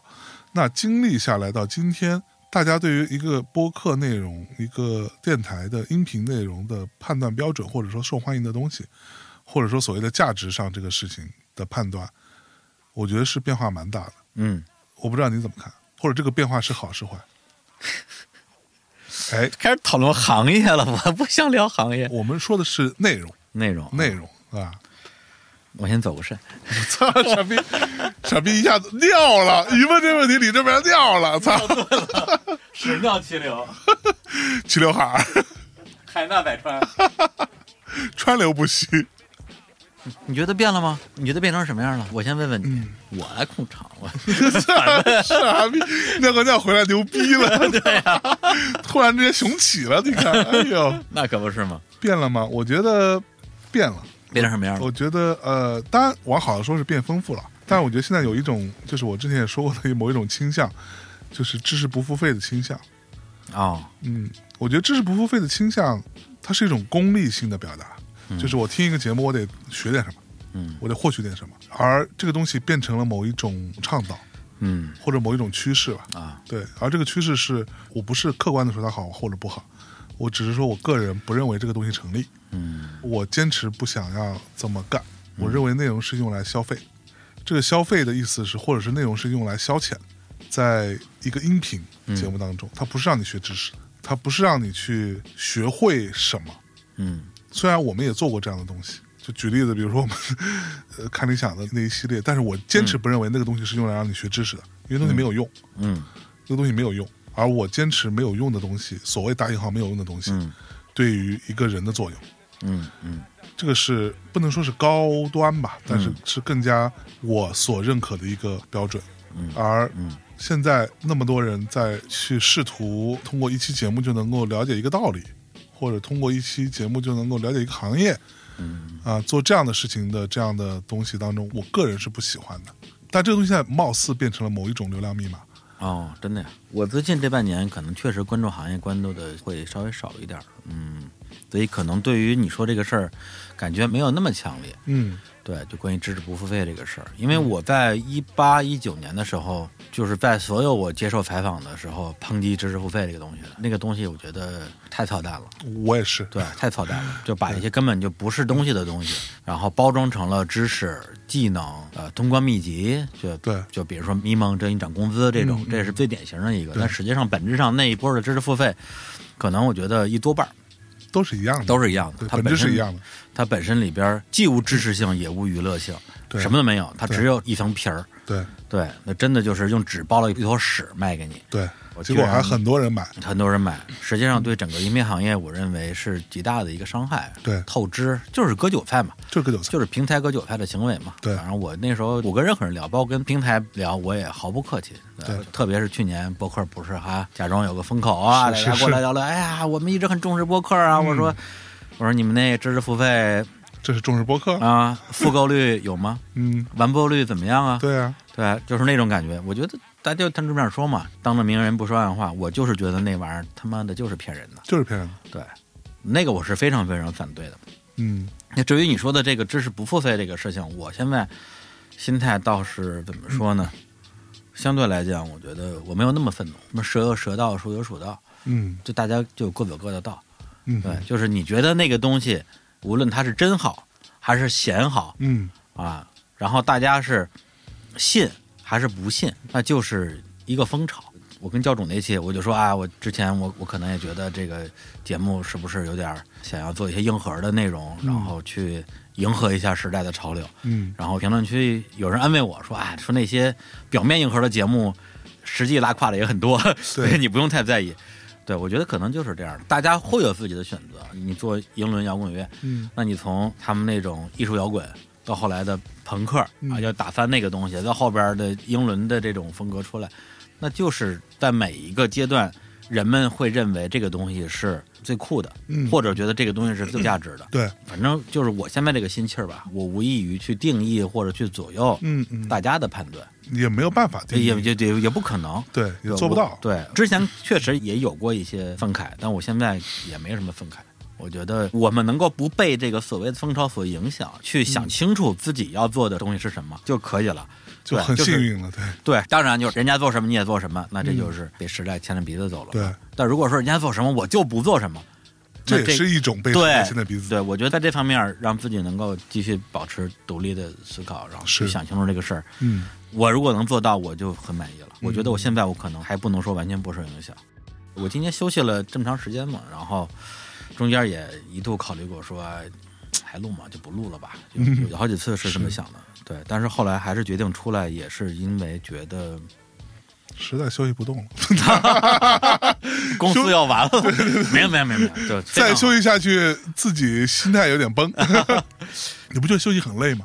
我这个休息的过程其实就是一个找自己的过程吧。嗯这个自己既包括生活中我到底是什么样的人，或者我希望什么什么样的人。比如说，你愿不愿意在四十二岁啊，嗯我再有十几天过生日了，嗯，你愿不愿意在四十二岁之后，依然是一个随时会有可能跟自己的很多年的朋友闹翻的人？你想不想继续做这样一个人？嗯，你当然可以选择想，我对就是这个人，是吧？善恶分 明，是吧？我就是牛逼，啊我就是牛逼。对，但是我自己可能，比如说在这个问题上，我的答案是不一样的。那既然不希望这样，至少比如说你不希望因为误会啊产生一些不能解决的矛盾，那你就要去学习怎么样让这样的事儿不要去发生。嗯是，对，所以我觉得这是一个过程。然后节目也一样，那我既然重新回来录节目，我要录什么样的节目？嗯嗯那我自己心里其实是大概其有一个答案的。是，对，只不过这个答案它相对现在比较模糊，我现在我也不太想用语言去定义它。然后我自己也在摸索，比如这些节目，虽然它听上去像是一个特别节目啊，因为是你，因为是我啊，有这样一个什么，是吧？世纪宇宙霹雳无敌大和解这么一个前提才会聊成这个样子。其实我希望未来我每期节目都能够跟嘉宾这样聊天，嗯而不去考虑说，呃，评论区的那些东西说，是哎，就怎么又是心路历程啊？嗯对，老是心路历程，有完没完啊？或者说，对，就是本来挺喜欢日坛的，不像某个电台一样满嘴脏话，他妈的 motherfucker，对， 结果今天。 我看错你们了，一定会有人那么说，也一定会有人那么想。但我觉得大家这样说，但是这么想，我觉得没有问题，嗯，因为这是你真实的感受嘛。对但是这个东西跟我没有关系，对，对，就我能把这个事儿理清楚，对我来讲已经太已经了不起哎已经了，非常了不起了，对，非常就不要操行业的心了，管好你自己 吧。我其实说实话哈，到今天为止，我之前有很多媒体采访的时候，我也说过这样的话，但是呢，这种话被放出来的几率不大。嗯，对，就是别人问我怎么看播客行业，我经常我每次都会说，没有播客行业。嗯你告诉我什么叫行业？嗯今天你告诉我说，全中国做播客的有五十到一百家，至少一百家吧。我说实话，是以公司化形态，嗯，靠播客来维持这个公司运转，不管公司多大多小。嗯有这样的一个规模，这叫行业，嗯一个小小的行业，嗯对吧？我说今天靠公司化运转来维持一个播客的所有的支出开销，真的是说你得给自己留收入啊，而且得是有员工的啊，有员工的啊，有员工没的。有员工的不有员算。工真的不能算啊！你得有员工，你得你 给人上社保啊！对，这什么五险一金这个东西该来得来的，对吧？你得到这个程度。你说今天有这样的规模的播嗯客有几个？我说我都可以数给你听。要数出来吗？ 对，其实就这几个。你数呗。对，无非就是日坛、啊大内、啊 JustPod，啊呃，生动活泼，啊！小黄鱼算一个，小黄鱼是谁小？黄鱼就是婉莹，呃，哦他在上海有租办公室，哦，小对吧哦对对对，婉莹独立出来了，博物志什么之类的，嗯集合，几乎不算，呃，集合因为什为么？因为它的本质不是博客，它的本质是什么？你说说，它的本质是它主要就是它有网站，嗯，它有核聚变、对，线下活动，它有播客 app 对播客在它整个的公司的所有的业务板块里边不是最重要的一个，啊，不是最重要的一个，是对，就它不是一家播客公司。至少说它的收入主要来源不是来自于播啊，客，对，收入也不是，然后业务的重心也不也不在博客，对嗯对对对，对，这块儿不，我觉得都不能算，故事 FM 肯定算，故事 FM 算嗯对，其实差不多数数，我说就噼里啪啦那么一数十家，对吧？到不了十，你就算我好了，算十家，嗯你告诉我十家靠播客来养活自己，嗯它叫一个行业吗？嗯。我觉得它就是一个萌芽，称不上一个行业。但是我们在，你说的是没错了，但是我但是我们在自己的节目里边儿，去说我们的行 业，对啊，唱衰这个行业，这真的好吗？没有，你可以这么说呀。这样的话，说明这个行业的发展前 景很很远天花大，嗯天花板对很天花板高。很高，对不对？哎，慢慢来，别着急，对不对？对，而且这还是这两年播客行业有很多的变化啊对！因为刚才提到很多的播客也都是最近这一两年才对，才出来的嘛。对对对你再往回倒倒，就第一、第二就被这儿了。对，这东西还能怎么着？还能怎么着？就很啊确实，当时我就非常警惕这件事情，就是所谓播客变成一个风口。嗯，今天看来，我觉得就是他妈的怎么说呢？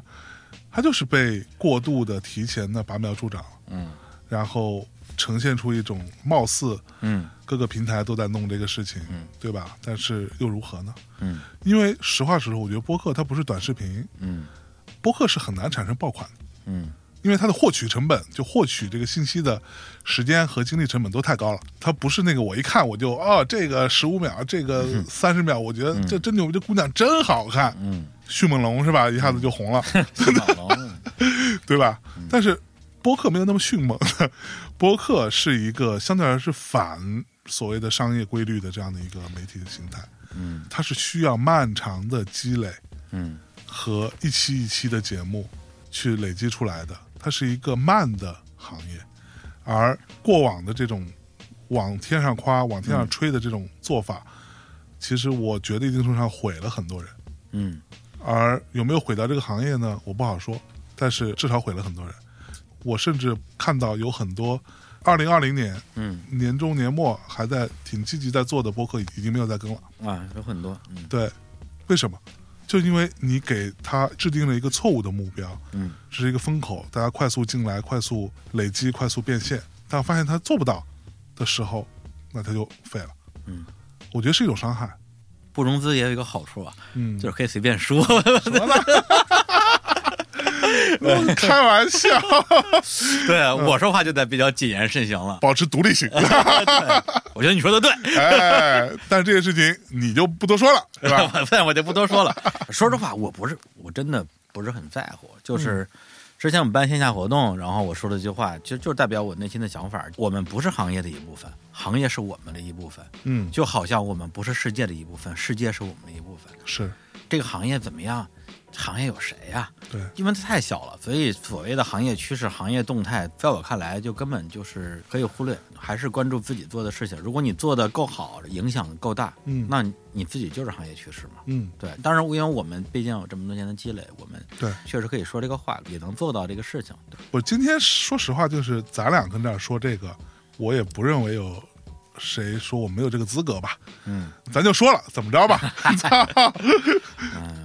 但是有一点，我其实我自己现在倒是觉得，因为关于播客到底是不是媒体这个事儿，嗯，首先媒体的定义啊，就非常宽泛对对对对非常宽泛。那我现在更倾向于播客是一个文化产品吧，它就像一个综艺嗯，或者一个剧对，或者是一个相声，它都是文化产品，长短不一样，形式不一样，嗯，消费方式不一样，带来的情感体验不一样。我觉得播客应该是在这个里面的。对，媒体的话，咱们就说具象化的媒体，嗯，那就是以前的广播、报纸、杂志这些杂东西。志、电视、对，电台，觉得它跟那个东西虽然形式上很接近，嗯，嗯但他们本质上它不是那个东西。对，比如说以前当自媒体跟媒体还有一些交集的时候，比如咱们以前有那个大内密闻吧，嗯，对，聊社会新闻。嗯如果我们所有的节目都是那样的，那你说它是个媒体，那确实像个媒体。嗯，它跟比如锵锵那时候的状态其实类似的，但是现在已经没有自媒体聊这些东西了，所以它的自媒体的这个狭义的媒体属性逐渐的被剥离了。嗯，它更多的就是满足大家的娱乐化的需求是和所谓的文化需求。但是对文化跟娱乐这两个东西，你看你怎么分了。比如对说，我平时我不刷抖音啊，我也没有微博，但是可能我你不刷抖音，那你知道我刚刚说的迅猛龙我是不谁知道是什么啊。是一个漂亮姑娘吧？嗨， 我一会儿看一下，下个抖音，为了他下个抖 音。对，但是可能我去，比如说看理想平台，去听一听之前我们嘉宾像王若云讲这个现当代艺术，嗯是或者说有一个嘉宾讲那个俄罗斯文学，嗯，包括道长在八分，八分还有那个《一千零一夜》。最近我在重新听他的《一千零一夜》的，想到老节目，啊讲博尔赫斯还有嗯尤利西斯这些东西，对以前确实听不懂，嗯呃，现在哎好像比以前能多懂一点了，对那我就对再听一遍。是对我来讲，它也是一种娱乐需求嘛。对，就没有什么高，当然有高低上下。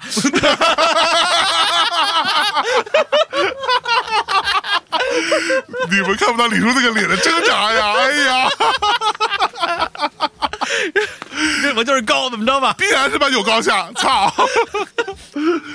天哪，不是，就是我不看抖音，嗯，那一定是因为我觉得那个玩意儿是垃圾。对，当然，我不是我不是说在座的各位都是垃圾，你们可以觉得不垃圾，但是我觉得是个垃圾，对它浪费我的人生，它不能让我快乐。逻辑很简单，李这边不看抖音，因为他觉得抖音是垃圾，但他不认为说看抖音的人都是垃圾，哎，这是完全两件事儿。 哎呀，你这个道理可太难懂了，太难懂了很多人都想不明白 这这。这我操，真的吗？对哎呦，对啊，不看抖音了不起啊，对啊，看抖音也没什么了不起。啊没有人是了不起的。对，反正我这么多年哈，对于很多事情的坚持都这么说听起来也很奇怪。嗯，我这么多年对于很多事情的坚持也依然在坚持，也对于很多事情的坚持让我觉得也没有必要，也更释然一点。就是这种释然，其实说出来大家会觉得我操，你还才懂这个事情，而其实我可能也就是这三五年，甚至这两三年。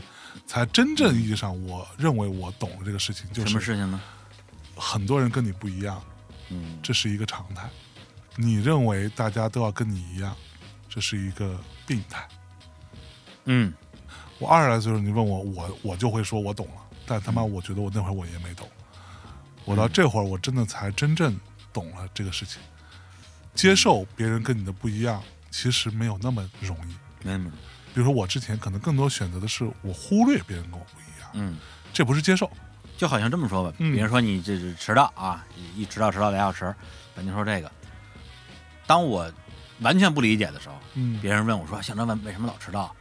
我会有很强烈的不理解、愤怒，嗯说呀就这样，就是傻逼，傻 逼，对， 没理由。哎。然后我如果哎心态包容一点儿，我会说：“哎，呀就那样，对吧，就是也不是什么坏人，对。但是呢，他就这样，他改不了，我也不知道为什么。”嗯但是如果说像你说的，真的是真的去理解这个事儿，前天晚上我不是见了一下小乔吗？嗯，小乔正好来北京出差，我天啊，对，然后就我们俩还聊起了迟到这件事儿。啊哈对，我就说我现在有点明白他这个迟到这是怎么回事儿了，啊哈，丫有病，你这个绝对是一个病，哦，是不是就？病根儿是怎么来的我不知道，啊但是你绝对是有一个不迟到就 会死就的会死的病。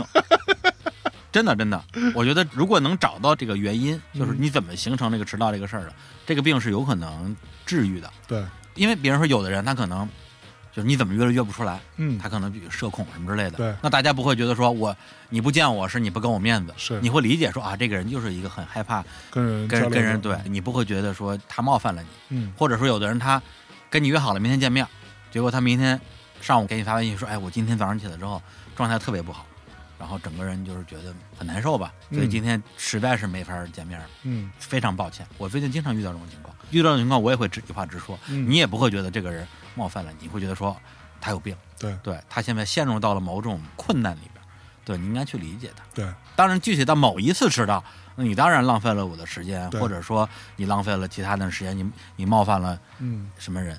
但是宏观来讲的话，那就是你有病。嗯所以我觉得我是有机会去帮助你去治疗这个东西，嗯而不是一味的去通过一些对抗的方式去把这个事情来回来去的去摩擦摩擦。对，因为它并不解决问题，嗯并不解决问题，就是它既没有解决你的问题，也没解决我的问题。你还是在迟到，我还是在生气。对它的本质是什么呢？本质是是这个世界上就是有一种人，他有一种病叫做不迟到就会死，嗯但是你不相信，对但是你不相信。嗯我这么说好像啊，就是嗯在为你开脱或者怎么样，但是我是我现在真的觉得说他妈的这个世界可能就就真的是这样的。咱们从小接受这个教育嘛，对，咱们小时候课本上是唯心唯物，嗯，对吧？是吧？唯物是好的，唯心是坏的，对，唯物是对的，对唯心是错的。是，但现在纵观世界范围内，嗯，已经不这么教了。对这个理论本身就非常的片面、对，简单粗这暴。个理论非常的唯心，其实啊，对不对？那如果你是唯物论，嗯那么基础逻辑推导出很多的推论，比如说世界是唯一的，事物是唯一的，事实是唯一的，嗯啊，道理是唯一的。到最后就那很容易推导出一些二元论的东西，对，就是对错是唯一的。嗯，当然，过程比较复杂，啊不是那么简单的事儿。但是我自己会觉得走了很多弯路吧。但是也是要走的弯路。嗯，其实也可以不走， 只不过不是你不走，你怎么理解？不是，那是因为我的起点，我的出发点就是在那个地方。比如说，对我出生在这个沼泽里，嗯，我当然要走出沼泽，对，才能踏上陆地。是，但是我身边也认识了很多，真的就是心智非常成熟的朋友，嗯人家就没走过弯路。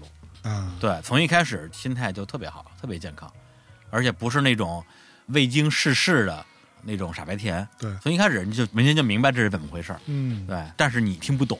对，你听不懂他在说什么。然后过了好多年，你终于想明白了，那个人甚至就像咱们开始说的，他那个人甚至是几年前的自己。对，那个时候你靠着一种本能、一种直觉，觉得说这个事儿应该是这样的，嗯，然后你就说了。对，对，但后来你发现这个事儿无论如何都不是这样的，嗯，就绕了一个巨大一个圈子。对，回去再看，我操，其实他们还是咱这们还样，是这样的。对，包括我零五年我从那个报社辞职的时候，嗯，跟那个主编说，我要去看海。就这个事儿，我你知道，这个事儿当成一个梗，当成一个段子，我嘲笑了自己很多年，就是用来形容我年轻时候有多么的傻逼。嗯，但是我最近觉得说我很牛逼啊，那么年轻就想明白了什么东西才是最重要的了。我就是要去看海，我就是去看海啊，我为什么不能去看海啊？对吧？ 来，放首周迅的《看海》。来，我们有请火星电台， 然后这俩逼，哎电呀，台，嗯这个事情，我甚至觉得啊，嗯，当你意识到这件事情的时候，这个事情才真正的开始。我说这话听起来非常的奇怪啊，嗯什么意思呢？比如说哈，嗯如果你不跟我那么愤怒的争吵各种事情，嗯我也不觉得这些事情是个事儿，嗯对吧？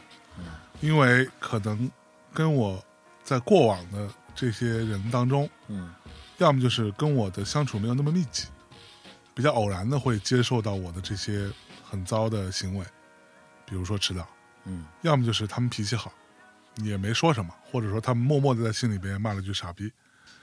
当然，也有另外一种人，就是他们已经默认你会迟到，所以他们也会迟到。嗯，但是还是迟到不过你。呃，对，就比如说我们约下午两点，那这个人可能三点才出门，但到之后发现我还没到， 下次就五点来。对，也有可能会是这样子啊。就真的我碰到过这样的人，就是我碰到过那种我偶然比较准时，可能因为一些就我的准时是被动的，嗯 就是它是一个被动触发技能，就是比如说我在之前有个什么事儿。然后那个事情呢，让我可能我就算我迟到，我也得在某个时间点一定要赶到。但赶完之后，我就可以赴下个事情了。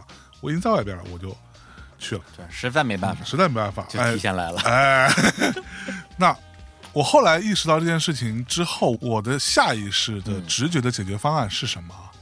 就是我搬的近一点嘛，我搬的离我经常要出没的，比如说办公室、嗯录音室近一点，嗯走路就可到。走路不超过十分钟，这是我给中介的 房屋中介的要求。，当时你呀可嗯恨的地方是在于，你那个时候已经搬的离录音室很近了，哎，然后你他妈还是要，还是会迟到而且就关键为我到了录音室给你打电话说我已经到了，啊！如果你挂了电话之后马上出门，哎，也就十分钟，对，你呀还是让我等一个小 时，你在干嘛？他有这功夫我都走到你们家睡一觉 了，所以就是就那个时候就觉得没法理解嘛，是匪夷所思嘛，对我跟你讲，我最近其实这个事情好了很多。嗯最近没有人说我迟到的原因有两个。嗯第一个呢，就是我会不停的，其实最重要的原因啊，非常简单，就是我把事情安排的往后一点，嗯别下午两点，嗯别中午十二点，嗯可能是下午四点。我大体上这个时候已经在公司了，所以就变成我等别人。当然，这个前提是我用其他的一些迟到来去推演到后续的不迟到。嗯比如说我们公司的团队小朋友经常会催我，你赶紧来，有个很重要的事情要你来弄，有很重要的事情要你来确认。那我可能在这个部分会有所拖延，但是导致我后续的事情就不拖延了。哎，我问两个小问题啊，快问快答。第一，如果你准时到了，然后但对方迟到了，是大迟到，你等别人迟到的时候，你心里烦吗？不烦，完全不烦嗯。呃，然后另外就是，当你迟到的时候，嗯而且你知道对方是介意你迟到的时候，嗯你心里会觉得慌张吗？特别慌张，真的吗？对，有很多的愧疚。嗯，但是你还是要迟。对，就比如说我以前住在牛街的时候，嗯我的慌张会表现在我会不停的催司机，嗯因为我要打车过来，嗯我不停的催司机，我说司机你快点儿，师傅你麻烦你再快点儿，你怎么开那么慢？哎，前面能不能绕过去？不要等那个红灯， 就是你知道吗？其实这个是一种 就特别傻逼，现在想起来就特别傻逼。我也是，嗯，我是一个除了你之外完全不介意别人迟到， 因为别人不会每次都迟到。 OK，对，然后我自己特别怕迟到，但是我也很容易迟到的人。嗯，，对，所以就是为什么我后来懂了，就是因为这个病，我多少也有一点儿，嗯，就是又害怕迟到，就容易迟到。然后我就很奇怪，说哇天，我这个人太奇怪了，我为什么会这样呢？如果你这么介意自己迟到这件事儿给别人留下不好的印象，那你不要迟到就好了嘛。对但发现真的做不到，就很奇怪的一个事情。对所以我们为什么要聊迟到这件事情啊？ 对，迟到只是一个片面，哎来来只是来一个小点，升华一下，升华一下的意思就是说，我们是何时意识到自己有无数的缺陷，甚至对于其中的很多缺陷无能为力的。我是去年差不多去年吧，嗯，哎，疫情期间你到底在干嘛我整个这一大波儿的焦虑就是从疫情开始的。啊，对，因为疫情之前状态还是比较就是一个正常的循规蹈矩吧， 创业嘛，做内容，然后打败大内密谈，就是因为 对，就是因为你在一个游戏里边嘛，你在一个游戏里边，然后你有一个很明确的目标。对你有目标做任务嘛。没完成的话，你就不会去思考一些有的没的东西。但是疫情那个事情，它太大了，然后它大到就像那个战斗天使阿丽塔整个那个设定一样，你头顶上有那样一个东西，对，你不可能假装看不到它。所以那个东西它带给我的那种窒息感是远远超过可能跟我处在同等环境下的人的。对，因为如果你那时候你生活在武汉，你当然觉得很痛苦，因为你对就整个城市也封了，然后门儿也出不了。但是在北京的话，其实好像生活没有受到那么大的影响。但是我可能因为我本身我是比较敏感的人嘛，所以那个时候我觉得我对整个世界的那种观感，或者说我对于我到底为什么做眼前这件事情的根基被动摇了。嗯，对，就是如果说一场像战争一样大的瘟疫正在席卷整个地球，然后对它有可能摧毁我们，我为什么还要打败丹尼密谈？对对，就是逼你跳出来去考虑这个问题了。然后那个时候，我开始做一些其实是我认为是自救的努力吧。嗯，对，，逼自己去思考一些很困难、也很痛苦的事情，让自己能够去更全面的去看待问题。所以刚才你说，就是你那个故事本来还有一句，就是你公司小朋友嘛，说哎，你居然这么肯定日坛公园，难道这个叫李叔的人不应该是个坏人吗？嗯，当你跟我讲那个事情的时候，我现在的感觉就是觉得我很理解他，嗯，对，因为站在他的视角，这个叫李叔的人，他当然是一个坏人。嗯，甚至你可以拿出很多的例子来，这证明这个人他就是一个坏人。对，因为角度不同，认知不同，对，而且我自己站在我认为别人是坏人的前提之下，我有可能会做一些很过激的事情。那个事情，那在别人看来当然是坏人才会做的事情。是，意识到这个事情之后，那我我能够跳出认为自己一切都对，认为自己是完美的，认为自己没有错的那个自己跳出来看问题。然后就是你说那个到底是无法解决还是可以解决？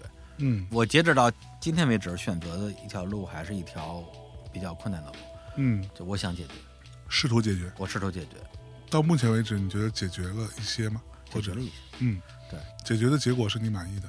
比如说，我前段时间就是就跟我的一个朋友聊，我就说，哎，感觉现在比之前可能变得更成熟了一些吧，或者说多了一些智慧。嗯，但是呢，过去的很多的伤痛，由于我自己能力不够造成的伤痛，它到今天可能还在不断的在侵蚀我，呃，会让我觉得说，哎呀，那件事情，如果是现在的话，我不会那么处理，当时我做的不好，或者说我应该去向谁道过歉，但是我现在勇气还不够，嗯，或者说我想跟他道歉，但是人家已经把我微信删了。嗯那他把你微信删了，就就说明他不想听你的道歉。对，就哪怕你再诚恳，人家不想听，人家想做的事情就是咱们这辈子不要有任何来往。人家已经切断了对，这条路。那么今天呢，我会觉得很无力。嗯，然后我的朋友就是说，但是今天呢，你可以避免再出现过去那下样一的个问这样的下事一个情这样的问题。对，嗯这个是很直接的。那前段时间我跟我们很重要的合作伙伴吧，也不是小伙子啊，就是嗯另外一个，也是出现了一个情绪很激烈的一个碰撞，而且是对方上头了啊，就是说了一些在当时的我其实觉得很很难受的话，嗯对，很严重的话，心里很难受。要按照我之前的那个性格脾气，我肯定就呲儿了，就嗯觉得说我操他妈的逼的，嗯，那就别合作了，或者对说也别做朋友了。滚滚滚，是吧？对，，但是我那个时候心里的感觉就是说，我不能让这种事儿再发生了。嗯如果这个人我跟他最后都因为一些误会或者情绪，嗯或者是一些话赶话的东西，最后就掰了的话，我操，那我白活了，我白活了。对，嗯但是他当时给我的那个情感冲击又确实特别刺激，嗯然后特别难受，我就确实心里很难受，啊，一晚上也也没怎么睡好觉。嗯但是我早上起来之后，就让自己就是静心吧，差不多静了一天的心，就在家里就做做家务啊，然后听听歌干嘛的。嗯到了差不多下午的时候，我给他打个电话，我们俩视频聊了聊，聊了两个小时吧。嗯我把我心里边最真心的东西，你是我的朋友，嗯我很重视你，你是对我最重要的朋友之一，我也很爱你，嗯，我不希望我们之间出现因为误会造成的这种这东么西。大的问题，对，然后对方感受到了我想表达这个东西，嗯那对方其实也很爱我，嗯然，后跟这个爱比起来，那你之前那个误会，它就是个屁，对它就什么都不是了。是，所以这就是你你问我，嗯我有没有去做到这个事情？我觉得嗯至少在一些局部是做到了。是上礼拜反正就是我们那个五周年那一周嘛，我见了一下李松岩，啊，见他呢，一个是确实也好久没见了，还有一个原因呢，就是说我一朋友在大概两个月之前给我发了一个 Word 文档，嗯说我最近写了一个小说，你看一下。然后我当时就随口答应了，我说行，看看。当时那个朋友对我也很好吧，嗯说哎，我我说我看看。我说出那句话之后，我突然脑子里好像就一个闪电劈下来一样，嗯我突然想到了一件事儿，就是在二零一一二一三吧，可能嗯，李松岩不是有有段时间在家写小说嘛，对，对，就不工作，然后写小说也没收入，嗯后来什么女呃女朋友也女分朋友了也分了，嗯抑郁了，嗯觉得还是不行，嗯还是要上班，嗯然后就出来了。出来之后就写着发了个 Word 给我，说看一下啊，嗯，，对我自己也觉得写的不怎么样，但是呢，你呀、还是得看一下，嗯。甭管写的怎么样，你好歹给个反馈，然后那个 Word 我好像在某个硬盘里，对我好像也有好的。歹给个反馈。我说行，但是然后呢我我我插一句，你说我我没有给反馈，我也没有给，我也没有给，因为我没有看。我也没有看。过了大概两三个月，他说看了吗？我说没有啊。 他说我就知道你没有看。我说对呀、哈哈哈哈哈，就过去了。很开心。而且问题是，我还把这个故事很完整的在《大内密谈》分享过，对，用来嘲笑李松岩。嗯为什么要嘲笑他呢？因嗯为我觉得一个大男人嗯，那时候也就三十三十出头吧。三十出头，嗯不工作嗯啊，在家里搞创作，你是这块料吗？嗯是吧？你看最后钱也没了，嗯啊妞也没丢了人。没了，嗯，然后这还抑郁症了，对你，就作，你这叫作。嗯，我当时脑子就里就这么想。就是这么想的，嗯就是觉得你活该。对，那我作为你的好朋友，我当然要嘲笑你了。嗯，对，用嘲笑的方式来帮助你他妈的进步啊，进步啊，然后让你走回正路啊。对，但是那天那个我那朋友发小说给我的时候，我突然就想到了这件事儿，我当时脑子里真的就浑身发麻，嗯就觉得说我操，我以前怎么那么傻逼啊？嗯，你为什么会做这么傻逼的事情？是，这太傻逼了。然后我就第一时间把我那个朋友发的我那小说就一口气看完了，嗯，写的特别好，确实特别好。哦，真的，就特别好。然后我就我就说看完了，非常喜欢。他就说是不是啊？这个有多喜欢啊？嗯，像是你啊，我靠，哎是不是我？ 是不是啊？没有没有。然后我就说我特别喜欢，我告诉你喜欢原因，嗯哗说一大堆，恨不得我这个影评比他这个小说还长。嗯他就惊了，说哇你这你也太认真了，对，你为什么这么认真？嗯我就给他讲了李红岩那个事儿，啊，然后一边说一边哭，一边说一边哭。我操，对，就觉得自己很傻逼嘛，嗯就是觉得那个时候很多东西就是太活在自己自以为的那个世界里边了，对对，你看不到别人。没错，所以后来我那天约李松岩见一面嘛，在他婚后，啊，对对对，本来确实也想嗯说以一种更隆重的方式跟他好好道歉，然后恳求他的原谅，但是因为那天，因为李红岩他状态其实非常好，对嗯整个人这几年跳探戈跳的特别开心。特别开心，而且整个人其实完全开了，嗯对，完全活开了。跟我以前认识的都不是一个人了。对对对对对，就是开朗了非常多。就是你知道，李素薇唯一一次特别认真的跟我说，就是那种很严肃的、很凝重的吧，跟我说的一句话就是：“你不要去因为一些莫名其妙的原因去看哲学，嗯没有用。对于你来说，也许没有用，嗯但是如果你要去，我也没法拦着你。嗯但是我告诉你，以我的个人经历告诉你，不要去。”嗯这是他唯一一次特别认真的、严肃的跟我讲这件事情，因为他说他经历过。嗯，对对，他现在嗯很通透，所以那天最后其实这件事情还是跟他聊了，嗯，但是是一种非常轻松的状态，因为他那状态就是说啊这个事儿我早就忘了。对，哎呀，你想太多了。啊对，对，但是对我来讲，把这个事情说出来是很重要的一个事情。实话实说，我觉得这个事情对于他来说，我后来跟他聊过一次，嗯这个事情他是记得的，他是记得自己有过一段创作，并且创作出来的东西他自己并不满意，嗯而且深深纠结的这个过程。李松岩当时婚礼的时候，他专门来找过我一次，嗯我不知道有没有去专门找你啊？嗯，没有。对，他在婚礼之前来找我的一个，我觉得最重要的原因是什么，你知道吗？嗯也是一定程度上促成我想明白很多事情的一个重要的点。嗯就李松岩对我来说是很重要的一个人，虽然我们不是老见面。嗯他说我今天找你就一个重要的原因就是我要告诉你我要结婚了，嗯然后同时我希望你出席我的婚礼，嗯然后这个婚礼我也邀请了李叔，嗯我希望你们俩都能来。嗯他找我的一个重要原因，我觉得是他会认为你肯定会去，嗯你应该会更大度一点。然而我可能会有很多的内心的叽歪，然后我说没问题啊，我肯定会去。这个是他那天来找我，跟我有一搭没一搭，我们聊了得有两三个小时。其实他最终的落点是这个。嗯对。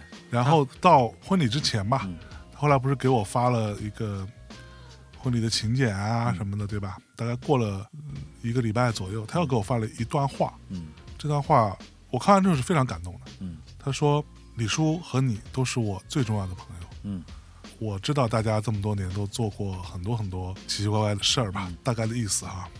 但是，我希望在我的婚礼的现场，你们两个都可以出现。嗯，我也希望你们两个可以借由这个机会好好聊一聊。嗯也没有什么过不去的事情，大概是这个意思。这句话对我影响非常大。实话实说，如果没有李松岩，就是你知道，当年是你给我发消息，就去年你给我发消息，然后我不是在忙吗？对，前前后后你主动找了我三次，三次。三次之后我其实都没有时间。对，要么后来就我就不找了。对，后来你就没找我我嘛，不找，我就是觉得你可能没准备好，我对，觉得我应该给你这个时间。，是后来我就不问了。后来因为你没有再问，我也就我这种对吧？我想不到我要怎么主动跟你说，哦，其实是因对为对对李松岩的这个举动。对，所以我们俩今天能够做到这儿，我觉得很大的一个点是李松岩。嗯对李松咱岩俩二零一六年之后第一次见面就是今年在他婚礼上。在婚礼上嗯，对，然后我们聊了半天吧。所以你知道，有的时候啊，我会觉得，我们年轻时候真的会觉得无都无所谓，什么得罪就就得罪了，怎么着啊？我操，老子还在乎这个。对，我也有过，我伤害了我的朋友，虽然我不是主动故意的去伤害他，但是一些事情他觉得有问题，然后他到了到了，最终也是不再跟我做朋友了的人。对，那当这些事情你把它回头再去回溯的时候，到今天我是觉得朋友啊这件事情，到我们这个年纪真的很难的。能有多少朋友？能有多少真的是单纯的朋友的关系，可以坐下来聊点儿没有目的性的事情的人呢？李松岩后来那天把婚礼上，我们不是有个合影吗？对， 然后他把那个合影发给我。嗯一般来说，别人给我发这些东西，我都我是不太愿意在微信里头点查看原图啊，的。嗯对，那天我是点了查看原图，我是把这张图存了下来。虽然说我也不知道之后要怎么办，嗯不太擅长嘛，或者说没有这个经验去处理这种我跟李志明这个逼，这个他妈之后我要怎么办呢？我要怎么去再去处理这件事情呢？我也没想好，或者说我其实你要问我实话实说，内心深处有没有想要去解这件事情，我当然他妈想解这件事情，嗯但是我却很笨拙的找不到那个切入的口。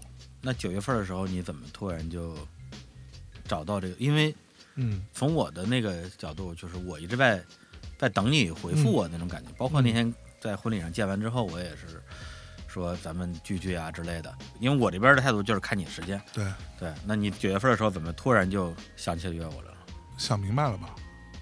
想明白去面对这件事情有可能会带来的尴尬和让你觉得烦恼的困扰，没有你想象中的去解决这件事情之后所得到的那个慰藉来的大。而我之前一直试图，无论是就怎么说，就你知道这个东西，它会是一个，它会有让你尴尬的地方。嗯对吧？它会有让你觉得，啊操，真烦。这种时候，嗯嗯这个东西你可以把它比喻为某一种，比如说你要去打一针，嗯这个针打完之后，打了那一下是不是疼？当然他妈疼，当然他妈烦，能不打当然最好不打。但是你不打这个针，有可能会带来的后果是你永远没有办法去把这个瘤给挖掉。嗯而我之前一直认为说我是不是等一等这个瘤自己就会消掉，但事实证明你到后续会发现，这个瘤子它会一直在，嗯它也不会变小，嗯它可能会随着时间的变化，随着时间的推移，它会变得更坚硬，甚至，但它不会变小。而我之前一直认为你忽略它，它就不存在，嗯这个事情是不成立的。是不成立。而就算是打这个针，那他妈就打了，早打比晚打好。对，所以我到那一天想清楚这个事情的时候，我觉得，但你知道我这个人又很，大家都经常说，小辉也说装逼嘛，对吧？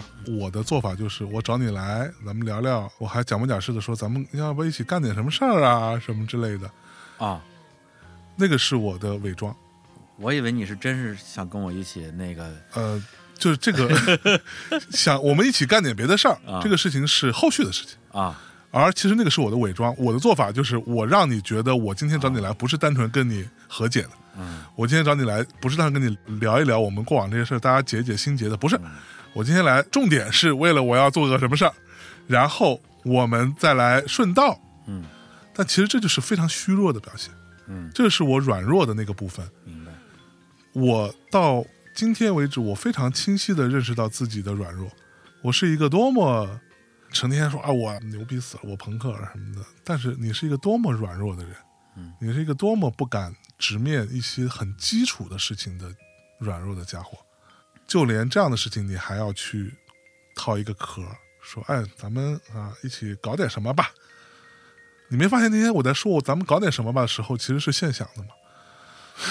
嗯，反正就是反正说的也不是很流利反正吧话。题一进入到一起搞点什么的时候，嗯我就走神儿了。我 我也不想跟你一起搞点什么，有什么可搞的呀？对我们还是继续竞争 吧，好的， 你死我活你。死我活呀！对对私底也可以一起钓鱼嘛。嗯，对对，公司还是必有一死的嘛。对在钓鱼的过程当中 啊，弄 弄死死你！ 路边捡起一块石头，这这这时候就要响起黑社会的音乐，罗大佑作曲的那个，我姓阿 龙，哎， 我姓歹迪。哎呦。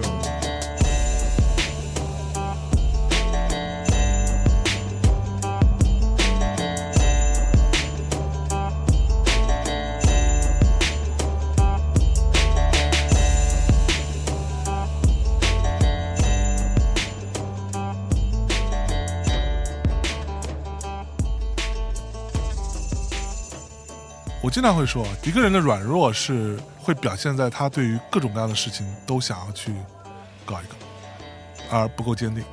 不够坚定的原因，不是因为他真的就每个人兴趣都很多。嗯，当然我不排除世界上真的可能我只喜欢一件事情的人，至少我没见过。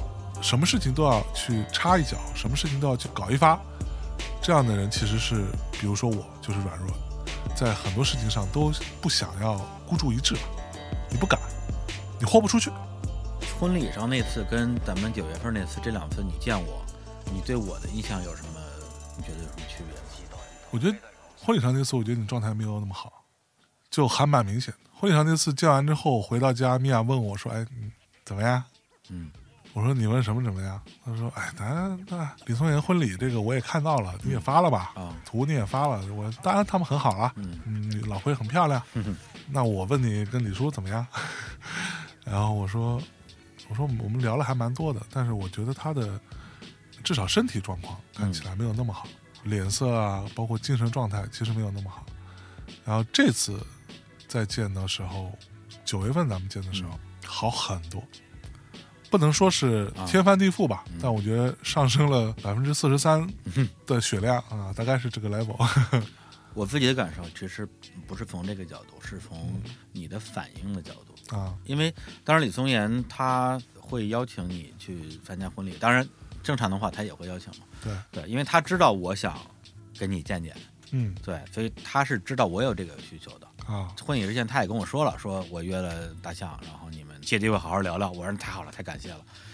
对，所以那天其实咱俩坐一块儿的时候，从我的发心来讲，我是希望能够尽量多的去表现一些善意，或者是怎么样的。但实际上那天我，首先那段时间整个状态不是很好，嗯所以整个人的那个劲儿是努上去的，啊，硬努上去的，所以很多的表达其实是有点失准的。嗯有的时候可能我说的东西，它没有特别准确的表达出我的想法和感情，而是可能为了那个气氛或者怎么样。啊，所以后来咱俩从那儿出来之后，我回家路上我就一直在，对，因为我这人就是敏感嘛，对，所以当时咱俩就发微信。后来我给你最后发了一条微信， 嗯。说一个什么啊？我就说，哎，我说那个。回头有机会一起合作呀， 搞起来，啊反正就是就一样的嘛这这这，对，然后你没回，嗯，然后我就开始琢磨了，他为什么不回？是不是我？是不是我今天哪句话又说的不好，又让对让他觉得不够善意了？嗯操，就是自己就又开始来回来去琢磨，来回来去琢磨，是，一定是我没做好，对对，感觉我没表现好，没我没我没没没反应好， 嗯然后说那就那就再放一放吧，那就再放一放吧。而且你九月份约我那次正好约的九月二十六号，对，这是日坛五周年的整日子。我说哎，这日子约的挺有意思的。嗯就那天我过来的时候，确实就是状态跟婚礼那次又又不太一样了。对对，就是没有什么东西是没有放下的。嗯我觉得是这样，是就是而不是说我要刻意的放下这个东西。对，就本来无一物，何处惹尘埃嘛。而且还有一点，也是这两年我的一个感受，因为人都是在不断的变化当中嗯啊。当然，除非这个人他一点没变啊，嗯他是一个静态的人。那大家如果是在不断变化当中的话，因为咱俩中间四五年没联系，嗯，你可以认为今天的你跟当年的你可能在某个方面他不是同一个人，对，就看你更新的这个比例。所以现在你去见一个老朋友，哪怕是大家没有多少联系，只要你联系不是那么频繁，可能比如说一两年见一次，都有一种大家重新认识一下的感觉，对就是重新做朋友，对对，就是今天的你跟今天的我能不能做朋友，能做就做，做不了拉倒，对，这样一个心态。无论是纠结于过去的恨，还是纠结于更早时候的那些很美好的回忆啊，咱嗯们毕竟从零三年就对，还都是小崽儿的时候就一起玩儿，那些回忆我他们当已然经认识了呃十八十八年了，对那些东西它当然存在，但我觉得你纠结于那个东西呢，它也不是真的。对，我们既不可能回到二零一六年，也不可能回到二零零六年。对对，而且那个时候其实也没有那么好。我们可能最后只记得了一些好的，对，所以经常说的就是还是那点东西，嗯，所以我有时候会说回忆啊，或者说什么怀旧啊这些事情，说着说着其实就没了，因为人类都是选择性记忆的动物。你记得的，要么就是特别好的，那你觉得特别有意思的、特别有趣的、欢乐的画面、幸福的东西；要么就是特别伤害严重的、极端的东西。而其实现实生活是大量的冗余，可能你永远都想不起来的那些片段。就类似于一首音乐作品当中铺在底下的那个贝斯或者那个弦乐，而升华的、有趣的、悲伤的、欢乐的部分，那就是它出彩的地方。以这个结构来看，我觉得都合理。咱们在节目中，其实我就说我这个讨厌微信的人嘛，所以到今天为止，我更加讨厌微信了。就是我不是一个经常回微信的人，我很多时候都不回了。说白了，就我不回微信，但别人有时候也不回我微信。嗯的时候，我也没觉得怎么着，我就忘了。嗯，比如说那天你说你给我发完之后，我没回你，是因为什么？其实我忘了，我那时候是要回到办公室来嘛。嗯很 有可能是我就回来之后，我就赶紧在忙一个什么事儿，嗯然后我就说、啊、这个晚点再回吧。但是我告诉你说，我这个人就是晚点再回就不会回了，我就忘了。有太多这样的情况。那如果说今天听到这个节目的其他的人，我有不回微信的时候，我也跟大家道个歉啊。有一件事情是什么？就是多明，多明老师，多明老师，对大家看那个一年一度喜剧大赛，嗯，他参加这个事情，我很早就知道。最开始来北京来弄这个事情的时候，还是在我们家住的嘛。他也发生了一些身体上的一些状况哈，这个我们就不多说。大家今天看到的，现在我们所说的他们的团叫什么来着？什么上头？什么有点上头，有点上头组合嘛？嗯对他们这个节目的逻辑，其实是一个喜剧表演团体或者喜剧表演个人跟一个编剧这样子搭伙往前进，嗯是这样的一个情况，互相匹配、互相选择的一个过程。这个过程其实都拍了啊，好像是没有放出来。嗯，对他们其实是有内部哦类似于《非诚勿扰》，你知道吧？嗯嗯互选机制的。哦，对，所以他其实是跟有点上头组合一起互相匹配到了。嗯，然后他有一天晚上大概在十二点左右给我发了一个消息，问了我一个跟音乐相关的事情。他想要呈现某一种情绪，但是他最想用的那个音乐，敏锐拿不到授权。嗯他问我有没有其他的一些选择嗯可以去解决这个问题。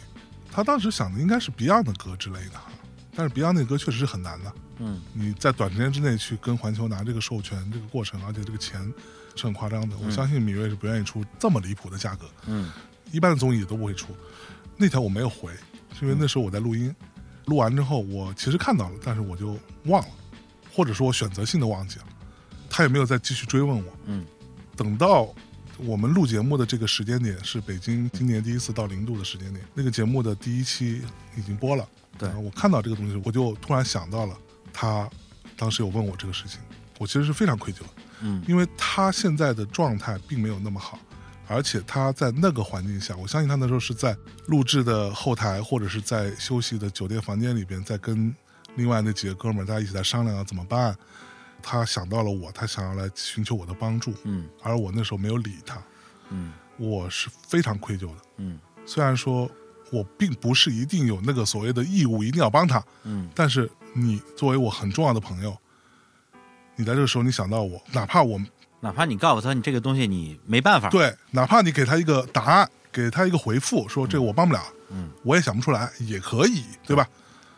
所以一直到昨天晚上的时候，就他没有再计较这件事情，也让我非常感激他。他又给我发了一个消嗯息，他说，就是我新的段子当中，因为他们会不停的往后走，会写新的段子嘛，有一个跟音乐相关的一个点，我其实不太懂，嗯就是我想要问一问有没有这种音乐人脱稿、拖延发片所想的一些都有什么理由一嗯般。然后我当下的反应就是我要很珍惜这件事情，对于是我就拿出 iPad，然嗯后正好我家里有一个蓝牙键盘，我很认真的我说你等我给你列列，嗯我很认真的给它分为我自己亲历的。嗯我听说的靠谱的和我听说的未见得靠谱的嗯各种理由，我给他列了一堆。嗯，我后来看看，大概写了七八千字。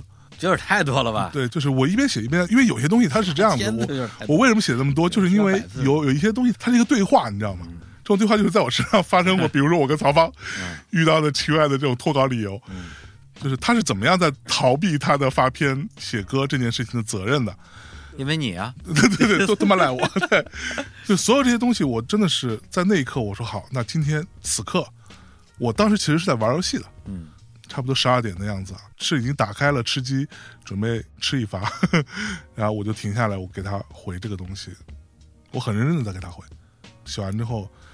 他也非常开心，他觉得对他来说很有帮助啊什么的。我不知道这个东西对他真的有没有帮助，但是我尽力了。就我现在在讲的是一个非常简单的事情，但是对于我个人来说，这是一个巨大的事情。就是我理解啊，它的本质不是在于说你是一个很好的人，嗯，也不是说我们要做与人为善，对所有人都好的人。我们不可能对所有人都好，对因为我们的精力有是有限的我们对所有人好的话，一定结果一定是对自己不好。对，但是一定有些人是我们想对他们好的。嗯有的时候由于我们的能力、嗯精力所限，我们可能在第一时间之内没有给出能让自己满意的对，一个答案。因为有时候有朋友问我一个问题，嗯很简单一个事儿，比如说我跟一个跟一个朋友吃饭，吃完饭之后我结账，然后呢，其中一个朋友给我发微信、嗯说：“老李，昨天那个饭多少钱啊？嗯咱们 A 一下。嗯”这个微信我到今天没回，嗯为什么？因为我拿着微信我就开始琢磨，我到底是我是跟他说啊没事儿，这顿我请了，他觉得更开心，嗯，还是我给了一个钱数让他把钱付了，还很开心。我对他没有那么了解，对，对，也许他希望大家这方面都清楚一点，嗯而不是说弄那种说啊非要你请我请那对种，我判断不出来。嗯，然后我就困在那儿了，困在那儿之后，那我我很忙啊，这个事儿就过去了。过去之后就一直你就忘没有了回，到现在过去俩月了，我还想这件事儿呢，我时不时想这件事儿了，因为我还我还在想这这应该怎么回啊， 因为这个人我很重视， 对，对，所以到最后，比如说，也许今天晚上我实在没有办法了，嗯我给他发个微信，就告诉他我很重视你，我也很重视你的感受。你去他微信我没回，不是因为我忽略你，嗯而是因为我很重视你，我不知道我怎么回，让你觉得心里开心，对，所以我一直没有回。嗯我希望让你在这件事上了解我，而不要有误会。嗯嗯，对，，这个是一个其实是可以做到的。其实可以做到的。对，刚刚说这个意思也是跟你说的很类似，就是当你可以做到的时候，我觉得你就去做，而且永远不晚。永远不晚。对，比如说昨天晚上我在录节目，嗯，多明给我发说我马上就要，你能不能在一个小时之内告诉我？如果我那一个小时真的在录节目，我没有看到，那这个是我没有办法做到的，我也也是没帮到他，但是我内心不会有愧疚。嗯，顶多之后跟他说，啊，我刚刚在录节目，我刚看到，现在还来得及吗？他如果说，啊，没事儿，我我已经想到解决方案了，那这事情就过去了，就非常顺利。怎么说？这个东西看起来是对于别人，但我觉得更重要的是对于自己。对我不想让自己变成那样的人，但是有的时候我确实做的不好。当你有机会做好的时候，那你就请做好一点。我前天晚上不是约小乔吗？嗯我为什么约他？嗯其实有一个很重要原因，嗯，就是是因为我要跟你录节目了，啊哈，让我又一次想起了一件事情，就是嗯我觉得我做的不好的，嗯因为你看小乔，我们俩应该就是一六年七月份我刚到大疆的时候，还是八嗯月份，他去深圳出差，我对们俩见过一面，那之后再也没见过，嗯就在北京啊，对，后来在 WeWork 活动碰过一次，啊哈，碰到过一次，后来我再也没有约他见面。我为什么没有约他见面？我很担心他会觉得啊，当然他不会 啊，对我很担心他会觉得说，因为他是大内的人，嗯所以我我不能跟他来往。啊哈，但实际上不是这样的，嗯实际上是因为我从大内走的时候，我没有告诉他，啊我没有提前跟他说是这件事情是是我做的不对，嗯嗯，但是我没有勇气去面对的面对这件事儿嗯啊，我我没有勇气去张嘴说这件事儿，嗯所以我就逃避了，嗯所以我就选择不见他了。是对，但实际上是我心里边是觉得很愧疚的，嗯所以我觉得我马上要给你录音了，我觉得这个事儿我还是如果能跟他提前跟他说的话，提前跟他说对。而且我以为他一直在北京，结果嗯人家早就已经去深圳了。对，结果上次是他去深圳出差见到我，这次是他从深圳来北京出差，嗯正好赶上见了一面，是然后我们俩就坐着聊了会儿天儿，嗯说哎，那这个话题怎么提起呢？嗯我说哎，过两天我也跟向征录节目。他说：“哎呀，我就知道你们俩会和好 的，我早就说过。对呀、所以当时我你就说，你看你看，你内心有很多的纠结，，对但是他就是啥都没有啥都没有，就哎呀，我就知道你 们都对吧？对啊，就是一个多么简单的对，事情，就是这样的。对，他为了证明自己，确实说我还找来人证。他说我当时就跟第七说，说你们俩会和好的，你不对信我把第七叫过来，然后把你气 叫来，打哎一电话把第七叫过来了。呃第七从遥远的东六环打车到我们这儿，说你没说过呀， 我不记得你说过，你没说。然后这逼怎么反应？然后小乔我说 过呀，我说过，你忘了吗？嗯，对，就是这样一个画面。但是我我也要反过来说一个事儿，就是说我并不是要鼓吹这种没有上限的大爱啊，对正能量。简单说就是不是所有的人都值得，人都值得，或者说不是所有的恩怨都要去和解，对，不和解也是一种和解。嗯如果说你经过了足够长时间的深思熟虑，然后你最终，什么叫最终？你死了那天叫最终嗯啊！但是你现在心里非常笃定了，说咱们就不和解了，嗯哼那你就把不和解这件事情说出来，也是一种和解。嗯，我觉得这个事情是我最近也是最近想通了一件事儿，对，因为你不跟对方说这件事儿，对方可能会觉得说还能和解，嗯或者说对方觉得说可能你很想和解，但你嗯不好意思说，对，或者说对方觉得 whatever。嗯他会有各种各样的想象。对，但是当你把由于什么原因，我们不可能和这件事说出来之后，我觉得也是一种其，实大家都轻松了，就是谁也别惦记了。在英文当中有个词叫 closure，嗯可以翻译成这是一种了断，嗯，或者是个结论。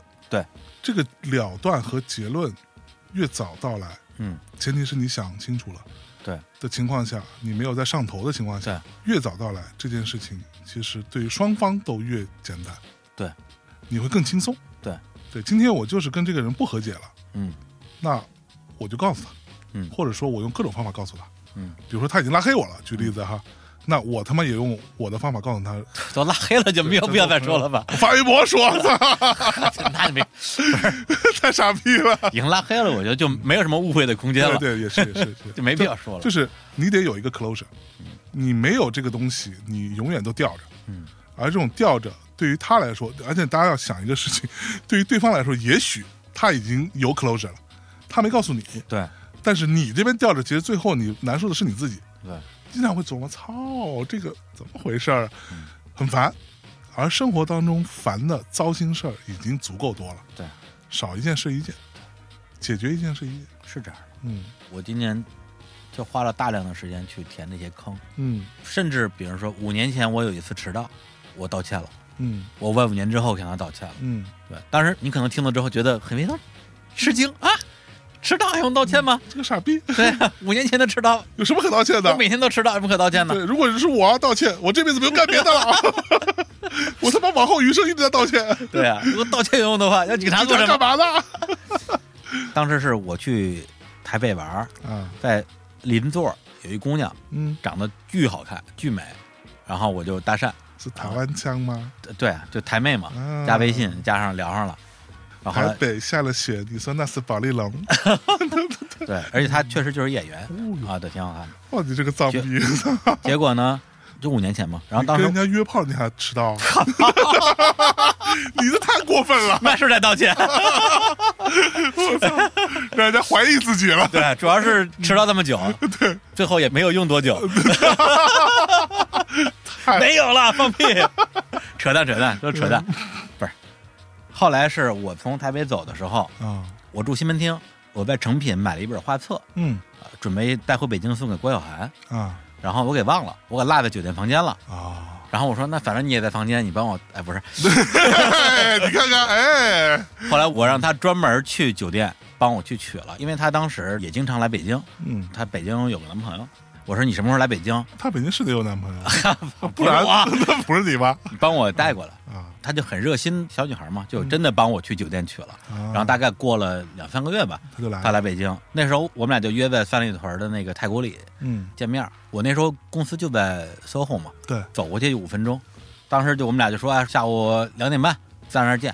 结果我在出门之前我不记得了，要不然就是有具体的事儿给我耽误了，嗯嗯有个会啊什么之类的；要不然就是我犯病了，嗯就是我那个迟到病犯了。嗯结果我差不多迟到了半个小时，嗯，但是我想三里屯嘛，就你早到了，你找个地儿找待个地会方儿。待会儿呗。结果等我到那的时候，这姑娘就在寒风中穿了巨少的衣服，然后站了半个小时。我我当时心里就觉得，你嗯这个禽兽对，，真的有史以来迟到这件事儿来讲，嗯心里最难受的一次。我觉得就不是人嘛，对，人家花了那么大的力气帮了你一个小忙，嗯，然后你还让人家跟这儿站着，站着，然后嗯为你有时候冷风吹，对对，寂寞时候流眼泪，嗯，对 啊，就是简直就是渣男。是老渣了，你这也太渣了，你太渣了。我都听然不下后去。我当时我你在房 间里， 你都听不下去你在了，房间里都不让人穿 衣服，那在外边还让穿那么少，这个臭不要脸，真的是。那当时我肯定说，哎，对不起，哎呀，实在不好意思，不好意思，我这我这啊有事儿耽误了。但是那种道歉呢，它更像一种场面的话，对，对，就这个事儿我惦记了五年，这是一种缓解，其实它不是一个对道歉。这件事儿我就一直在想，这放不下了，就放不下了。然后到了今年应该六七月份吧，有一天我当这件事儿又一次到我脑子里，就像李松岩那个事儿一样，啪蹦出来的时候，嗯我说不行，我我现在我就这此刻一秒这一秒钟我就要给他发微信嗯，跟他道歉。发现被拉 黑了哦，我想起来是、呃嗯当时好像是我发了个朋友圈，点了一个赞，啊啊！哎你就想起他来了。我又想起这件事来了嗯，然后我就顺着那个点赞过去跟他好好道了个歉。那他的回答就你可以想象嘛，嗯就是早就不记得了呀，嗯，对啊，我说我知道你可能不记得了，嗯但是这件事情对我很重要，是对，就把这件事情好好的说出来，对我很重要。嗯，你看看， 年轻时候干的荒唐事啊， 对，这变成一个道歉大会了，感觉。 道歉大大会，家还记得《大内密谈》道歉大会那期节目吗？ 啊，对，嗯两期，，两期，对，上下两期，火。哎，那个节目叫什么来着？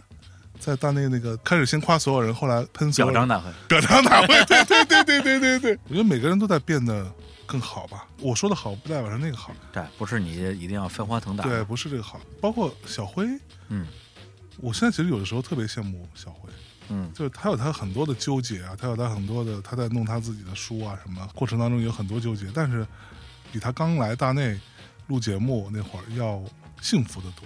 他找到了自己想要做的事情的那个专注力的那个幸福，这个东西不是拿钱衡量的，嗯，这个很难得，很厉害。你看小乔也去在做娃娃，也做的蛮开心的。 哦，小乔牛逼啊！小乔在啊，是 吧？重要的时间点转了，哎，你看看华丽转身，华丽转身，要不然这事儿就麻烦了。嗯，咱们现在转身还来得及吗？转身离开，有爱说不出来。 你会想要转身吗？拿着投资的人就觉得不好说 了。啊妈呀！我们不聊这个话题了。 没有，我觉得还是边走边看吧。嗯对我现在看问题，我努力的去抓两个东西吧，一个是最大的东西，就是生命，生命本身。假定我能活一百年，嗯或者假定我能活五十年，那你一定会有不同的算法，对吧？如果我能活一百年的话，那现在我应该干点啥？如果只能活五十年，那现在我是不是要抓紧了？嗯是吧？那历史的来看，而且哪怕你说我能活一百年，嗯它是有终点的。对而现在很多的人，就说我吧，就是以前的我吧，嗯实际上你不去想这件事儿，你不去想这件事儿，其实就相当于你以为自己会永远活着。对，然后我觉得反正我会永远活着，那今天我就度过颓丧的一天吧，或者说我就混一天。今天我就混一天吧，前提不一样。对对，哪怕你同样是混一天，嗯你前提不一样，你的心态也是不一样的。是你是无知和有知的。那如果说，比如说未来，比如说我在十年，我在二十年之后，我对我那个时候的状态有一个期待。嗯如果我为了到达那个地方，那今天的我应该干嘛？如果说所谓长期规划的话，我会看得尽量长，嗯，嗯尽量长。对那么短的话呢，那我就看得尽量短。但就是今天，比如说今天你问我还想不想做播客，那我肯定是想的。嗯对，要不然我也没有必要坐在这儿说这个对东西。明天是不是就不想了？那我哪知道嘛？是。那你得问明天的我，我不替他操心，明天的我是另外一个我。对，那是他的事儿，嗯对那是他的事情，也不为过去的我负责，因为曾经的我说过，播客这个事儿我要做一辈子，我就被他束缚了，他凭什么 呀？对，那个傻逼说的话跟我有什么关系？对，跟我嗯。确实没有关系。 CMJ 有一次我们在节目当中，他有说过一番话，是说我当下说的，就是我，就是他不是说他自己啊，某一个人我忘记了，意思就是我当下说的，就是我当下最真实的话，嗯，但是我不能代表说这个话过了一天，过了一个小时，过了一个礼拜之后，他就会还是这样。我当下说的，我没有蒙你，这就是我当下特别真实。你当下问我，我真实给你的反应。但是之后的事情，这就是之后的事情。虽然听起来很像是渣男的言论， 但是像王家卫电影里的王渣家卫男，电影的渣男，对，这是是，但是能够领悟到这句话本身，就像我们最开始说那个，已经发生的事情已经发生了，上一发生的事情上一发生，这句话本身是存在它非常重要的基础点，它的支点非常坚硬，前天小乔教了我一句话，嗯我现学现卖，我觉得特别好。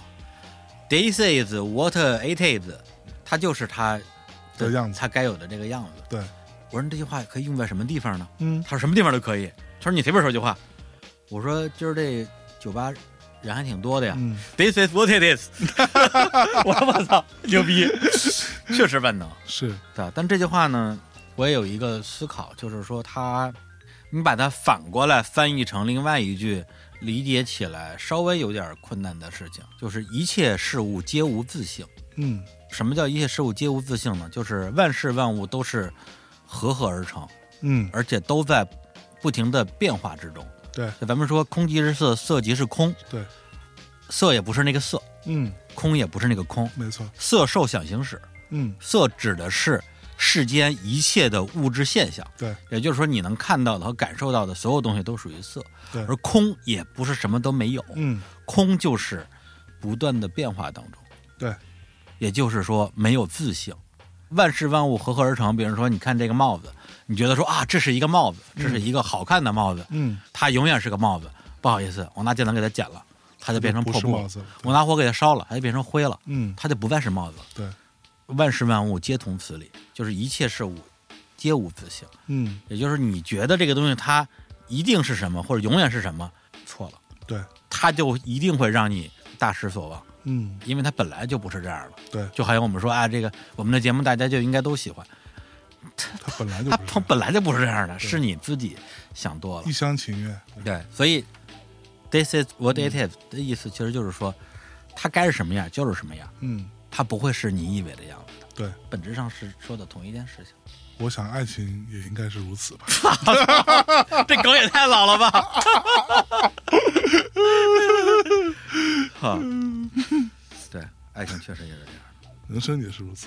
嗯，我们不是像一帮老逼坐在这里在感叹人生就是这样，但是人生是什么样子，我们没有人可以去描述。你看这个熟悉的火车声还在，啊、我前面把《黑客帝国》三部曲看了一遍，呃，你先重温一下，等着看第四部呗。对对对，嗯然后里边有一句很重要的对话，在第二、第三季里边，嗯英文怎么说我忘了，意思就是说，有些事情变了，而有些事情则没有，嗯，就是总有其变化的，也有其不变的。当然，不变也是一种变化，是，大家相信能能能理解，不变也是也是变化大中的种。家不一定能理解，嗨，没事没事，没事，不重要啊对。对。那么这个火车就是变化中的不变，以及不变中的变化。是，那今天开的火车还是当年那个火车吗？当然不是，是吧？嗯。但今天我们听到的火车声也不是当年那个火车声，但是我们今天听到这火车声的那个感觉，跟当年的火车声的那感觉也有点关系。嗯。那么今天的你我，又该怎样重复昨天的故事？我这我一张张 破船票，我这旧船票还能否搭上你的破船？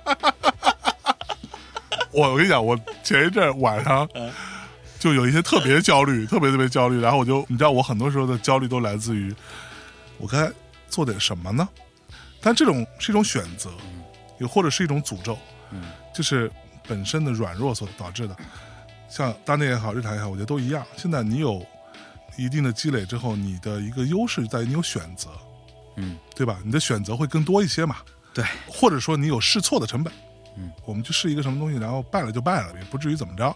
你只要别把全部身家都搭上去， 去干那个事情就完了，嗯对吧？也不会怎么着，影响没那么大。但这个东西它是一种诅咒，就是你的心思会活络一些。嗯，哎，我能不能干干那个事情？那个事情好像挺好玩的，我能不能去学学那个？那个好像有点意思。嗯，我经常焦虑就来自于这个，然后有的时候我的这种焦虑会让我躺在床上的时候特别不安，特别烦躁。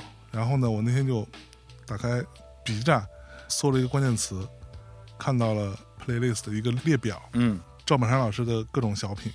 我以前没觉得赵本山的小品有那么牛逼，嗯直到这次看，那真的是，尤其是最巅峰的那些，每三十秒出一个金句，嗯一个爆梗，那叫爆梗。而且你在对比嗯今天的小品，我不是说今不如昔，嗯但在这件事情上，单论作品对于作品，那真的是差距很大，嗯，那真的是有东西。看完之后，我被赵本山 治愈了。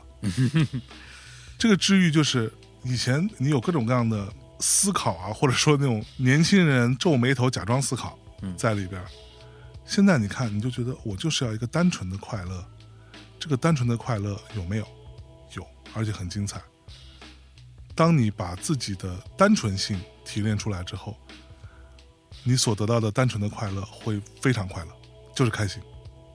我接着你那个问题，就是你突然觉得自己应该做点什么，然后你焦虑了，嗯，你为啥不去做呢？你做了不就不焦虑了吗？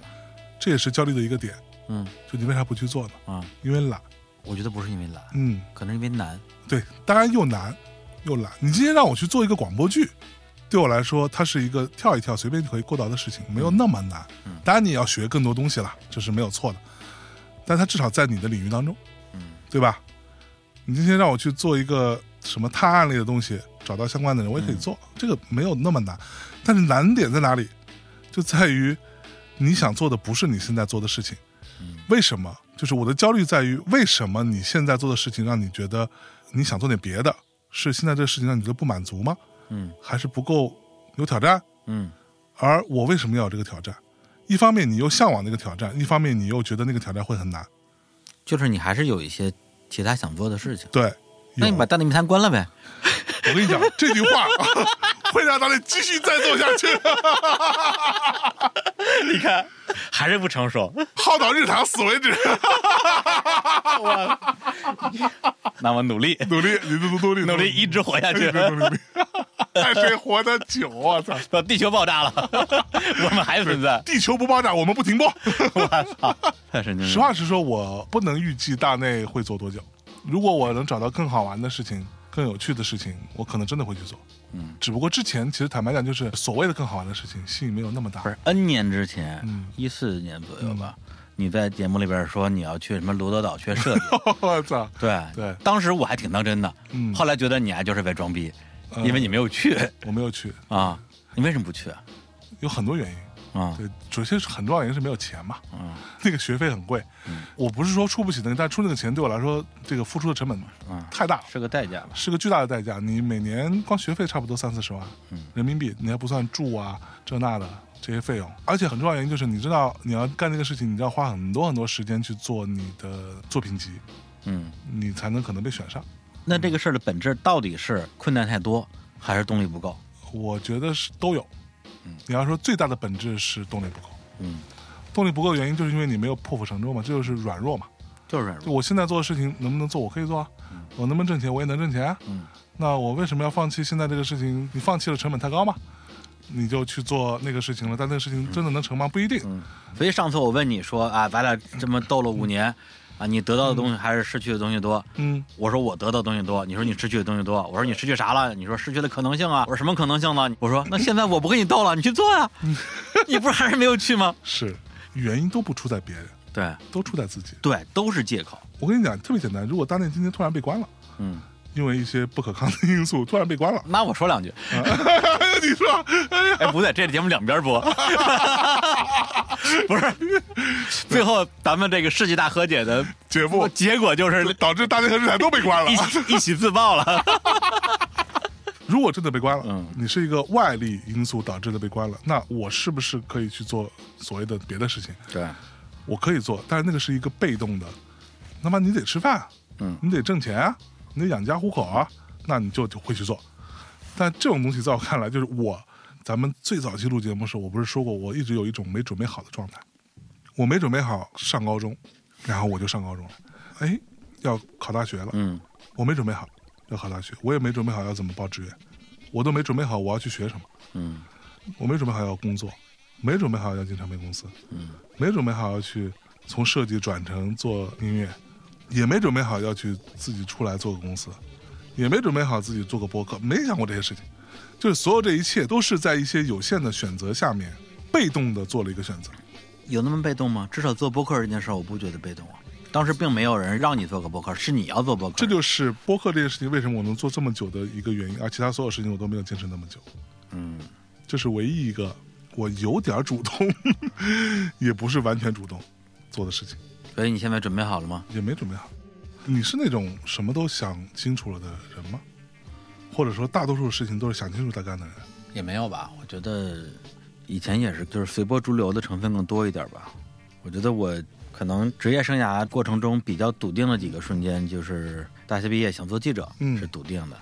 甚至我当时去唱片公司都没有那么笃定，因为后来接受采访或者是你们创业路演讲故事嘛，说啊，我这怀揣音乐梦想，嗯啊觉得这个媒体还是不能满足我，一定要深入行业什么之嗯类的。实际上不就是因为想去看海嘛，然后就失业了嘛。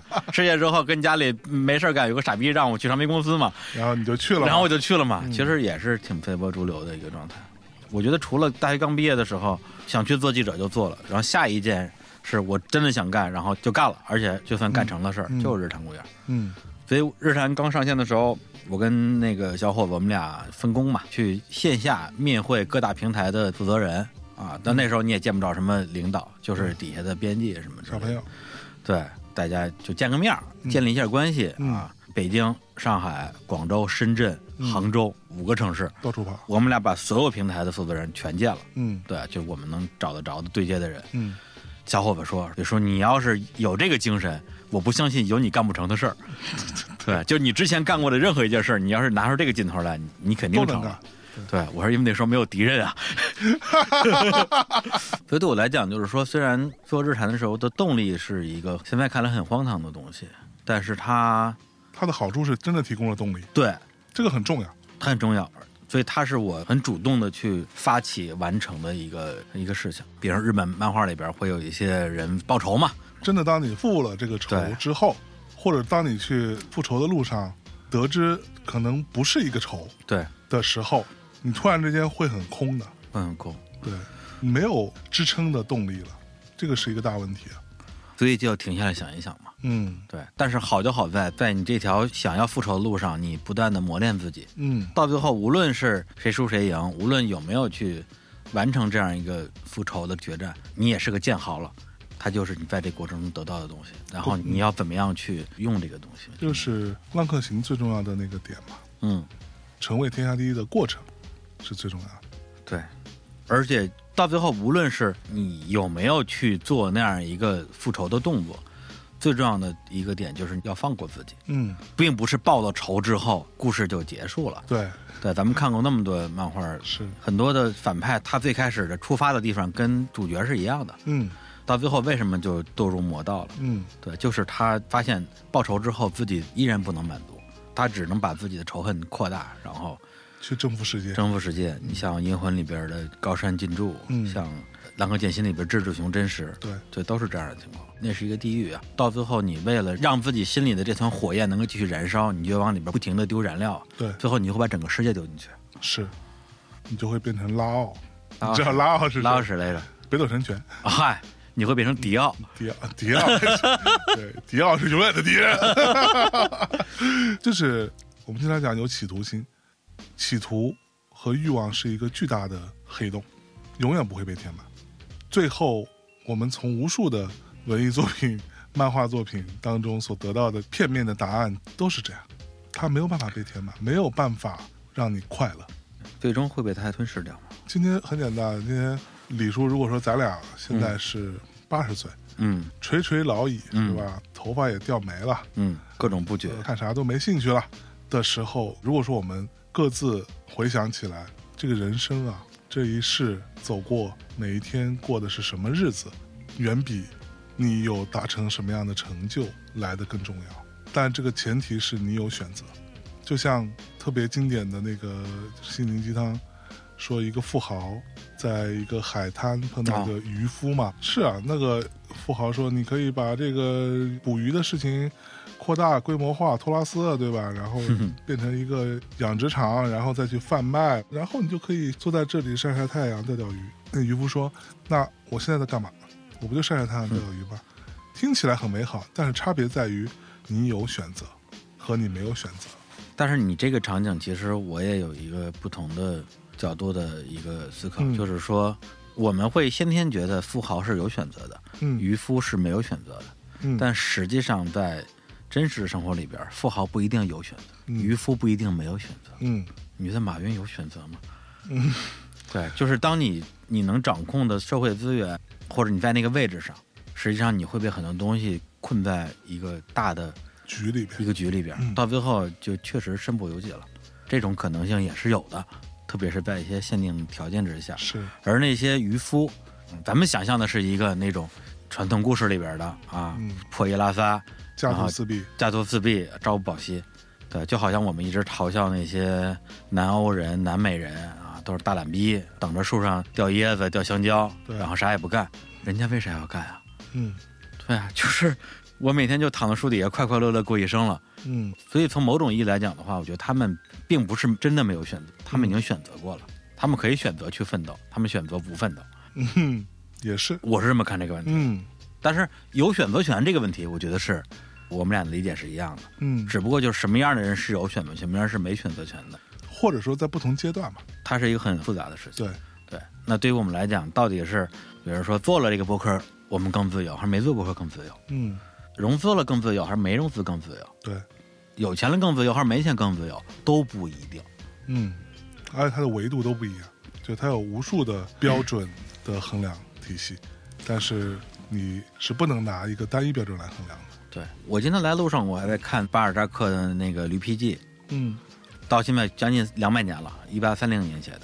我为什么看？就是因为那天我问你，你是得到的多还是失去的多？嗯，然后你说你失去的多嘛，搞得我心里还哎有点儿对我的目的达到了吗？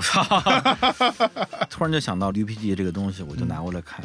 假如给你一张驴皮，你可以通过它实现任何愿望，嗯但是每实现一次愿望，你的生命就要缩短一些。嗯哼，我们是不是有方法去妥善的使用这张驴皮？嗯，对，那对我们来讲，我们的事业，包括这个播客，它就是一张驴皮啊。对，对，它既能让你通向彼岸，也有可能让你万劫不复。对万劫不复、痛苦不堪吧。对，我们怎么样使用这张驴皮？就这个才是最难的事情。前提是你得有这个驴皮，也可能是祖传的，家里有驴皮，家里有两箱驴皮。或者你不是驴皮是羊皮，嗯，也可以，对吧？嗯所以你觉得这一路下来，日坛今天四百期了，嗯，这一路走下来，你有过想要放弃的时候吗？我今天就想放弃。 嗯我做这四百期节目就是为了今天。对，就是为了这个是吧？ 这时候就要 Q 到我们很早就你丫说过的一句话，对吧万年约一炮就在今天。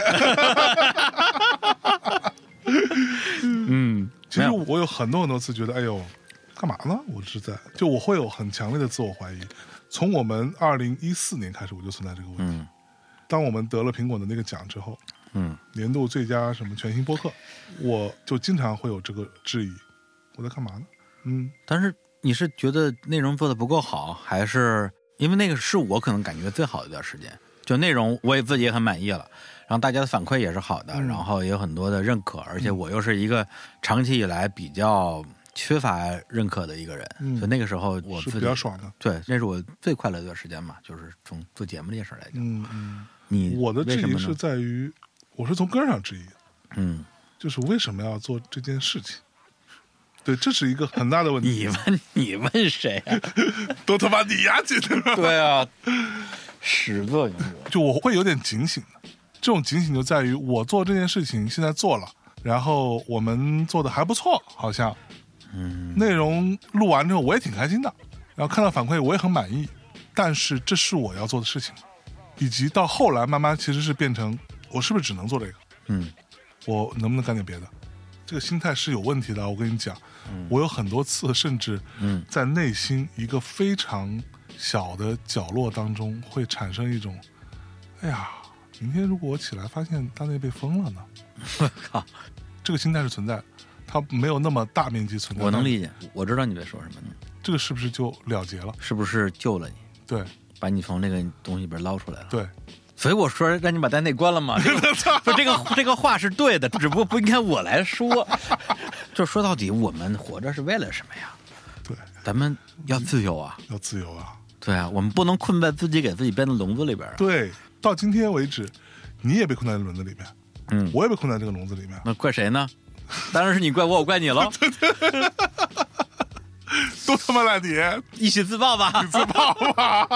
好，还是这个东西，就是说驴皮，它是不是一个 evil 的东西，用来驾驭你的欲望，让你自我毁灭的东西？我觉得，如果说我们现在能够战胜，不被自己正在做的这个事情完完全全的裹挟住，嗯当然这个很难啊，觉得我我现在也做不到。别人看评论，原来的情况可能是看评论很生气，后来呢是啊，我为了不生气，我不看评论。嗯最理想的情况当然就是我看评论，但是我不生气。嗯啊，我现在还不能完全做到，但是我在努力。嗯那么做事情也也是一样，做被困住，不做就没事情，以及我能不能做事情也不被困住，嗯，我既在其中又不在其中，是，我也不知道该怎么做到这件事儿，但是我觉得可能是有解法的，否则的话，那我们就真的只有一直做下去。一直做下这一条路。嗯，哎，赵夏那次跟我吃饭，喝了几杯酒之后，他特别由衷的说：“咱们这事情要做下去，要做到哪一年算个头哎，大家都知道西西弗的推石头这个事儿，因为我没有完整的看过这个故事啊，嗯是那个加缪写的吧？应该？”是。嗯，最后结果是什么？你知道吗？没有结果吧？应该是没有结果是吧没？有结果，它就是一直就一直推是吧？就是变成类似于某种诅咒嘛，哦，推上去掉下来， 推上去掉下来。嗯愚公移山是另外一个事情， 但是类似愚公移山的故事是这样子的：啊，愚公移山的故事告诉我们的是，你努力是没有用的。哎，为什么没有用啊？你他妈一家子全搭进去了，这么几代啊人都在移，最后靠一个神明过来给你把山搬走了。哦，我现在的问题在于说，我什么时候有这个天神，你懂 吗？你不想有这个天神过 来，就是我现在感动天感动地可以，我该努力，对吧？我愿意变得挖着山，一遍遍推着石头，什么时候有谁能来 closure 这个事情？我觉得你先静下心来，去好好想想，你想要的那个东西到底是什么。对，咱们先不说这个节目怎么怎么样，嗯嗯然后你找到它，当你真正找到它的时候，它就会来找你，嗯，它就是那个神。那个神明就会出现了。对，当你的愿望足够强烈的时候，你嗯太违心了，你这要被批判 了，历历史虚无，我跟你说。 不是不是不嗯是不是，那你想到了吗？没呢，那他妈就说我说的吧小嘴吧吧的， 不是我只是在提供一个方法，比如说我学会了这个七十二式，但是我我没地儿施展啊，我可以教给你们，哦没没没没没，手把手教嘛。不，这个当中有一些是教不 会的，你有倒钩我没有吧，对不对？结果教完之后你一试发现不灵，嗯，过来找我说，对很正常啊，因为我也没试过呀， 我是自己想出来的呀。 那你问我，嗯，你问我，我既然你诚心诚意的发问， 我就 大发慈悲的解答你。对啊，我也可以试着你说说，嗯，确实是个问题，对我也不知道该怎么办。哎，那我就会给你解答。 原来你等着给我，那没有没有没有，我没有解答。其实我比较反对的一件事情是，不要说啊，人生就是痛苦啊，人生就是这样啊，那怎么办呢？每个人都是这样，你为什么想要做的不一样？你过不同的日子，凭什么？除非你家底儿很厚。就是我觉得这种是一种特别没有讨论价值的讨论。对，人生是这样，人生每个人都很苦，但是我们的努力不是为了去体会这个苦，嗯，而是在这个当中去寻找到一些别的可能性和一些像你说的那个东西，嗯它是不是会来？但是话又说回来，希望这个事情难道不是最大的诅咒吗？ 怎么突然就希望就诅咒了如果你没有希望，你是不是就不会这么痛苦？啊？ 这个特别复杂，嗯就从心想事成的这个角度，因为什么是希望？就是你想要一件事成，如果你希望了这个事儿成了，它当然就不是诅咒嗯，啊，你就觉得爽，哎。对，如果你希望这个事儿你它没成啊，然后你又放不下这个希望，它会被认为是个诅咒。我觉得本质甚至不在于这个事儿成还是没成，嗯在于你到底是想这件事儿还是想这件事儿成。嗯如果你想的是这件事儿，那这件事儿它成的机会就更大，因为你真的想要这个事儿，嗯以及它就算没成，你也没有那么痛苦。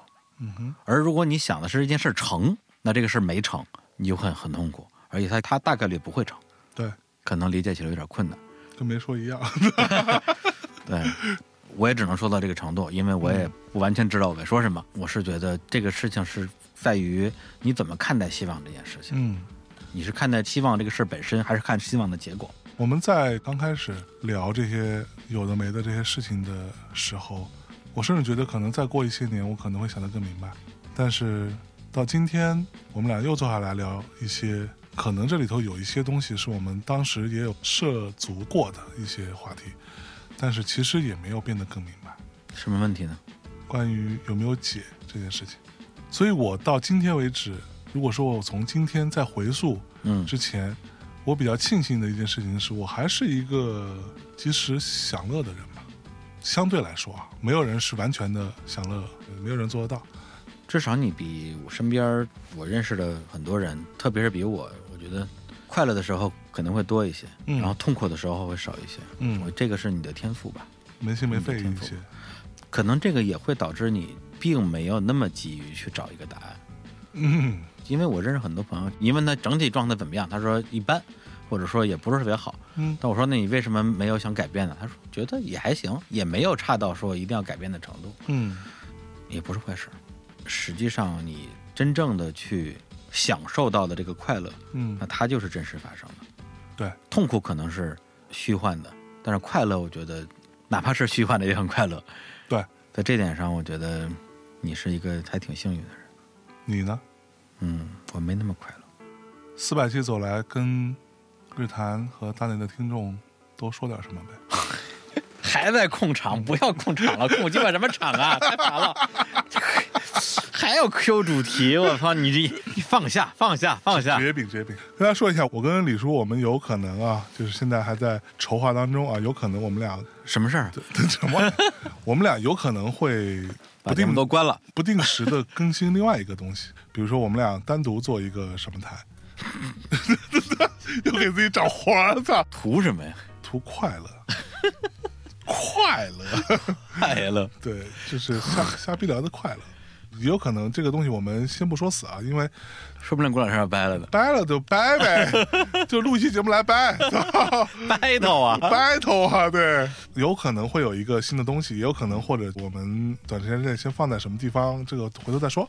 嗯啊，但是我们想要这个新的玩意儿，也就是我们俩，嗯，不会有别人，不做硬性规定，也不定时的更新啊，嗯也有可能半年更一次，也有可能一个礼拜更两次。啊，这个计划我已经跟李松岩说了，他已经要求加入 了。你你好意思拒绝吗？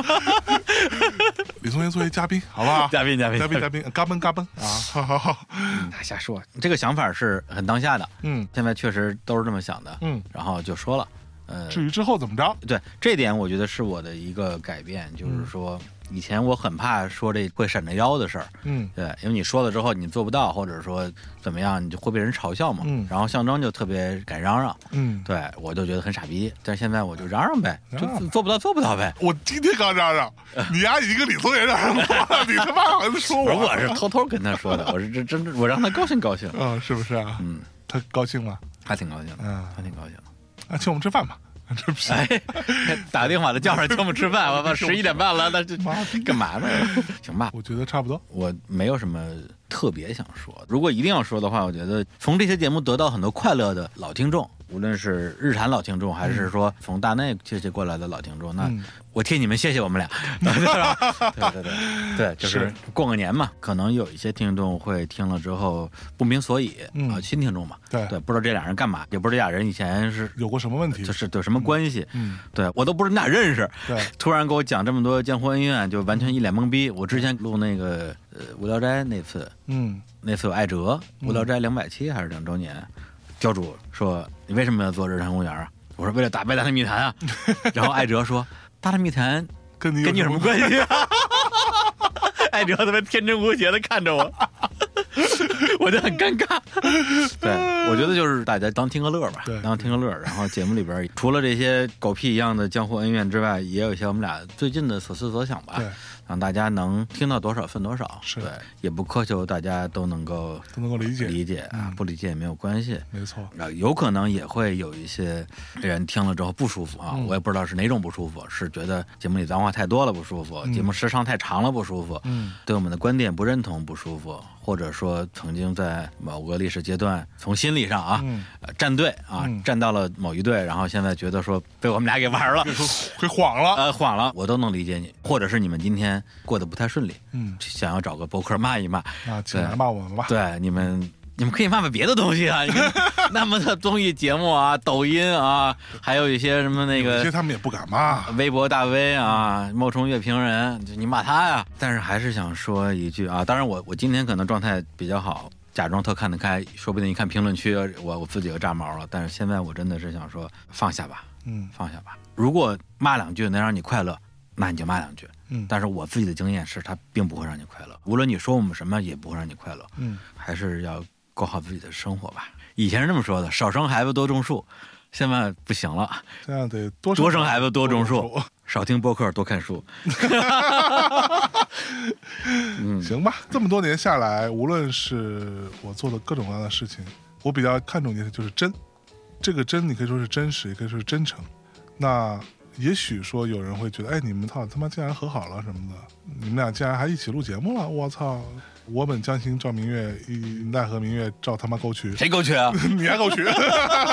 谁沟渠啊？你沟渠啊？你沟渠谁你你我沟渠哎，怎么又是我呀？永远都是你。哎，对，李 那沟渠，就是对我来说，它就是当下发生的事情。那我过往在节目当中有的时候很认真说的一些东西，就是我当时真实的、真诚的认为的东西；有的时候我很划水，我很会，我也不掩饰，真实的话术，我就很真实的话术。我累了，我也不掩饰。我在录节目的时候也录到过睡着，嗯，甚至都没有把那段剪掉。那让小兔坐在我的对面说：“我操，你胖子，你丫他妈打呼了！”这种真实性是我一直比较看重的。我不论它好或者不好，至少在我的观点里面，在我的价值排序当中，它比较靠前。嗯，那今天这个事情发生了，我们坐下来聊了所有的这些一切，以及我们录的这么长时间的一期节目，这就是我两个人当下真实的所思所想。嗯，就放在这里，且待日后看他如何评判。我说的是我们俩自己去如何评判，其他人的评判也是你们真实的评判，请你们重视你们自己评判的权利，以及也希望大家可以随着时间的推移，随着日子的演进，更加真实的面对自己，以及更加真实的面对生活。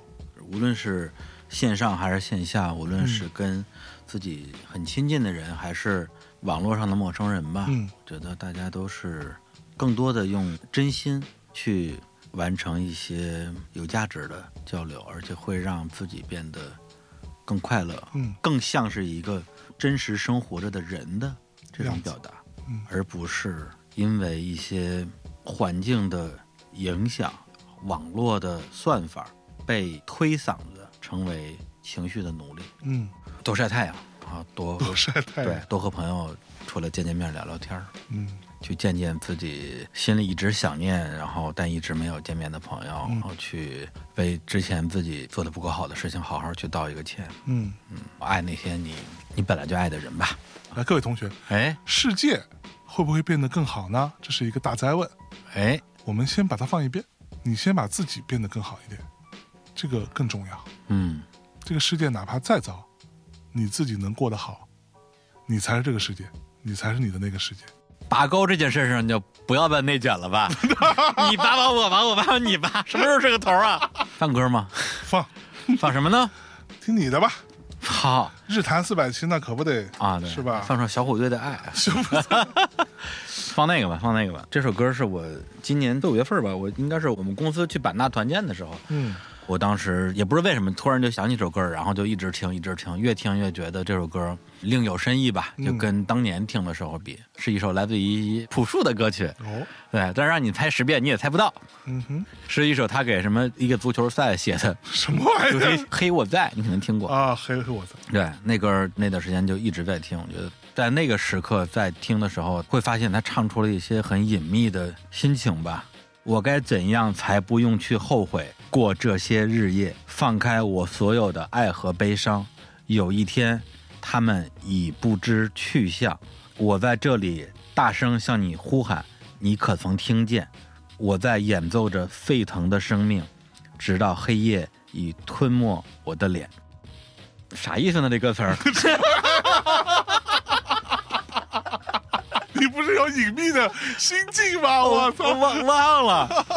你看，很真实吧？ 哎，很真实很。当下吧？哎啊我哦确实忘了，对，就是忘了，不装这个逼，不装这这个逼。反正念完之后也不知道啥意思。对，反正就是沸腾的生命，嗯跟这个黑夜吞噬我的，跟黑夜吞噬我的脸。嗯，对你到底是要燃烧着沸腾的生命，还是要被黑夜吞噬你的脸？哎你自己看着办吧，好嘞，好吧？嗯，啊，就在这首歌里边儿来结束这期的节目。好嘞，哎，我们下期节目再见，黑姐妹，拜拜拜，拜。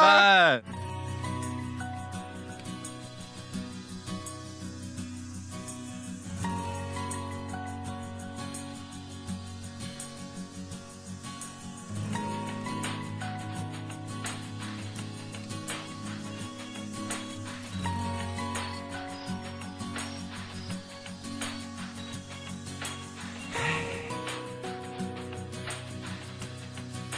都不要疯狂些，要不要长久些？能不能不醒来？而蓝天以上，难得我想呼喊。像阳光刺入眼，让我充满不安。嘿，我在，明天的海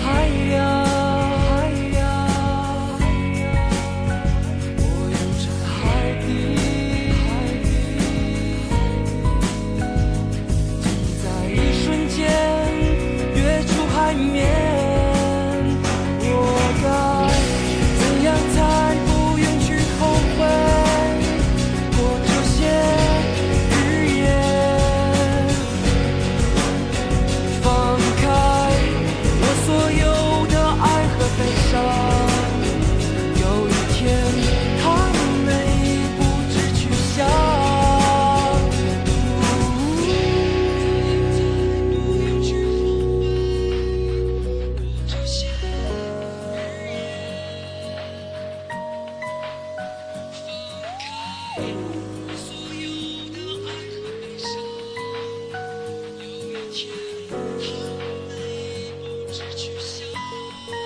而蓝天让变得我像呼喊，像阳光刺入眼，让我冲动不安。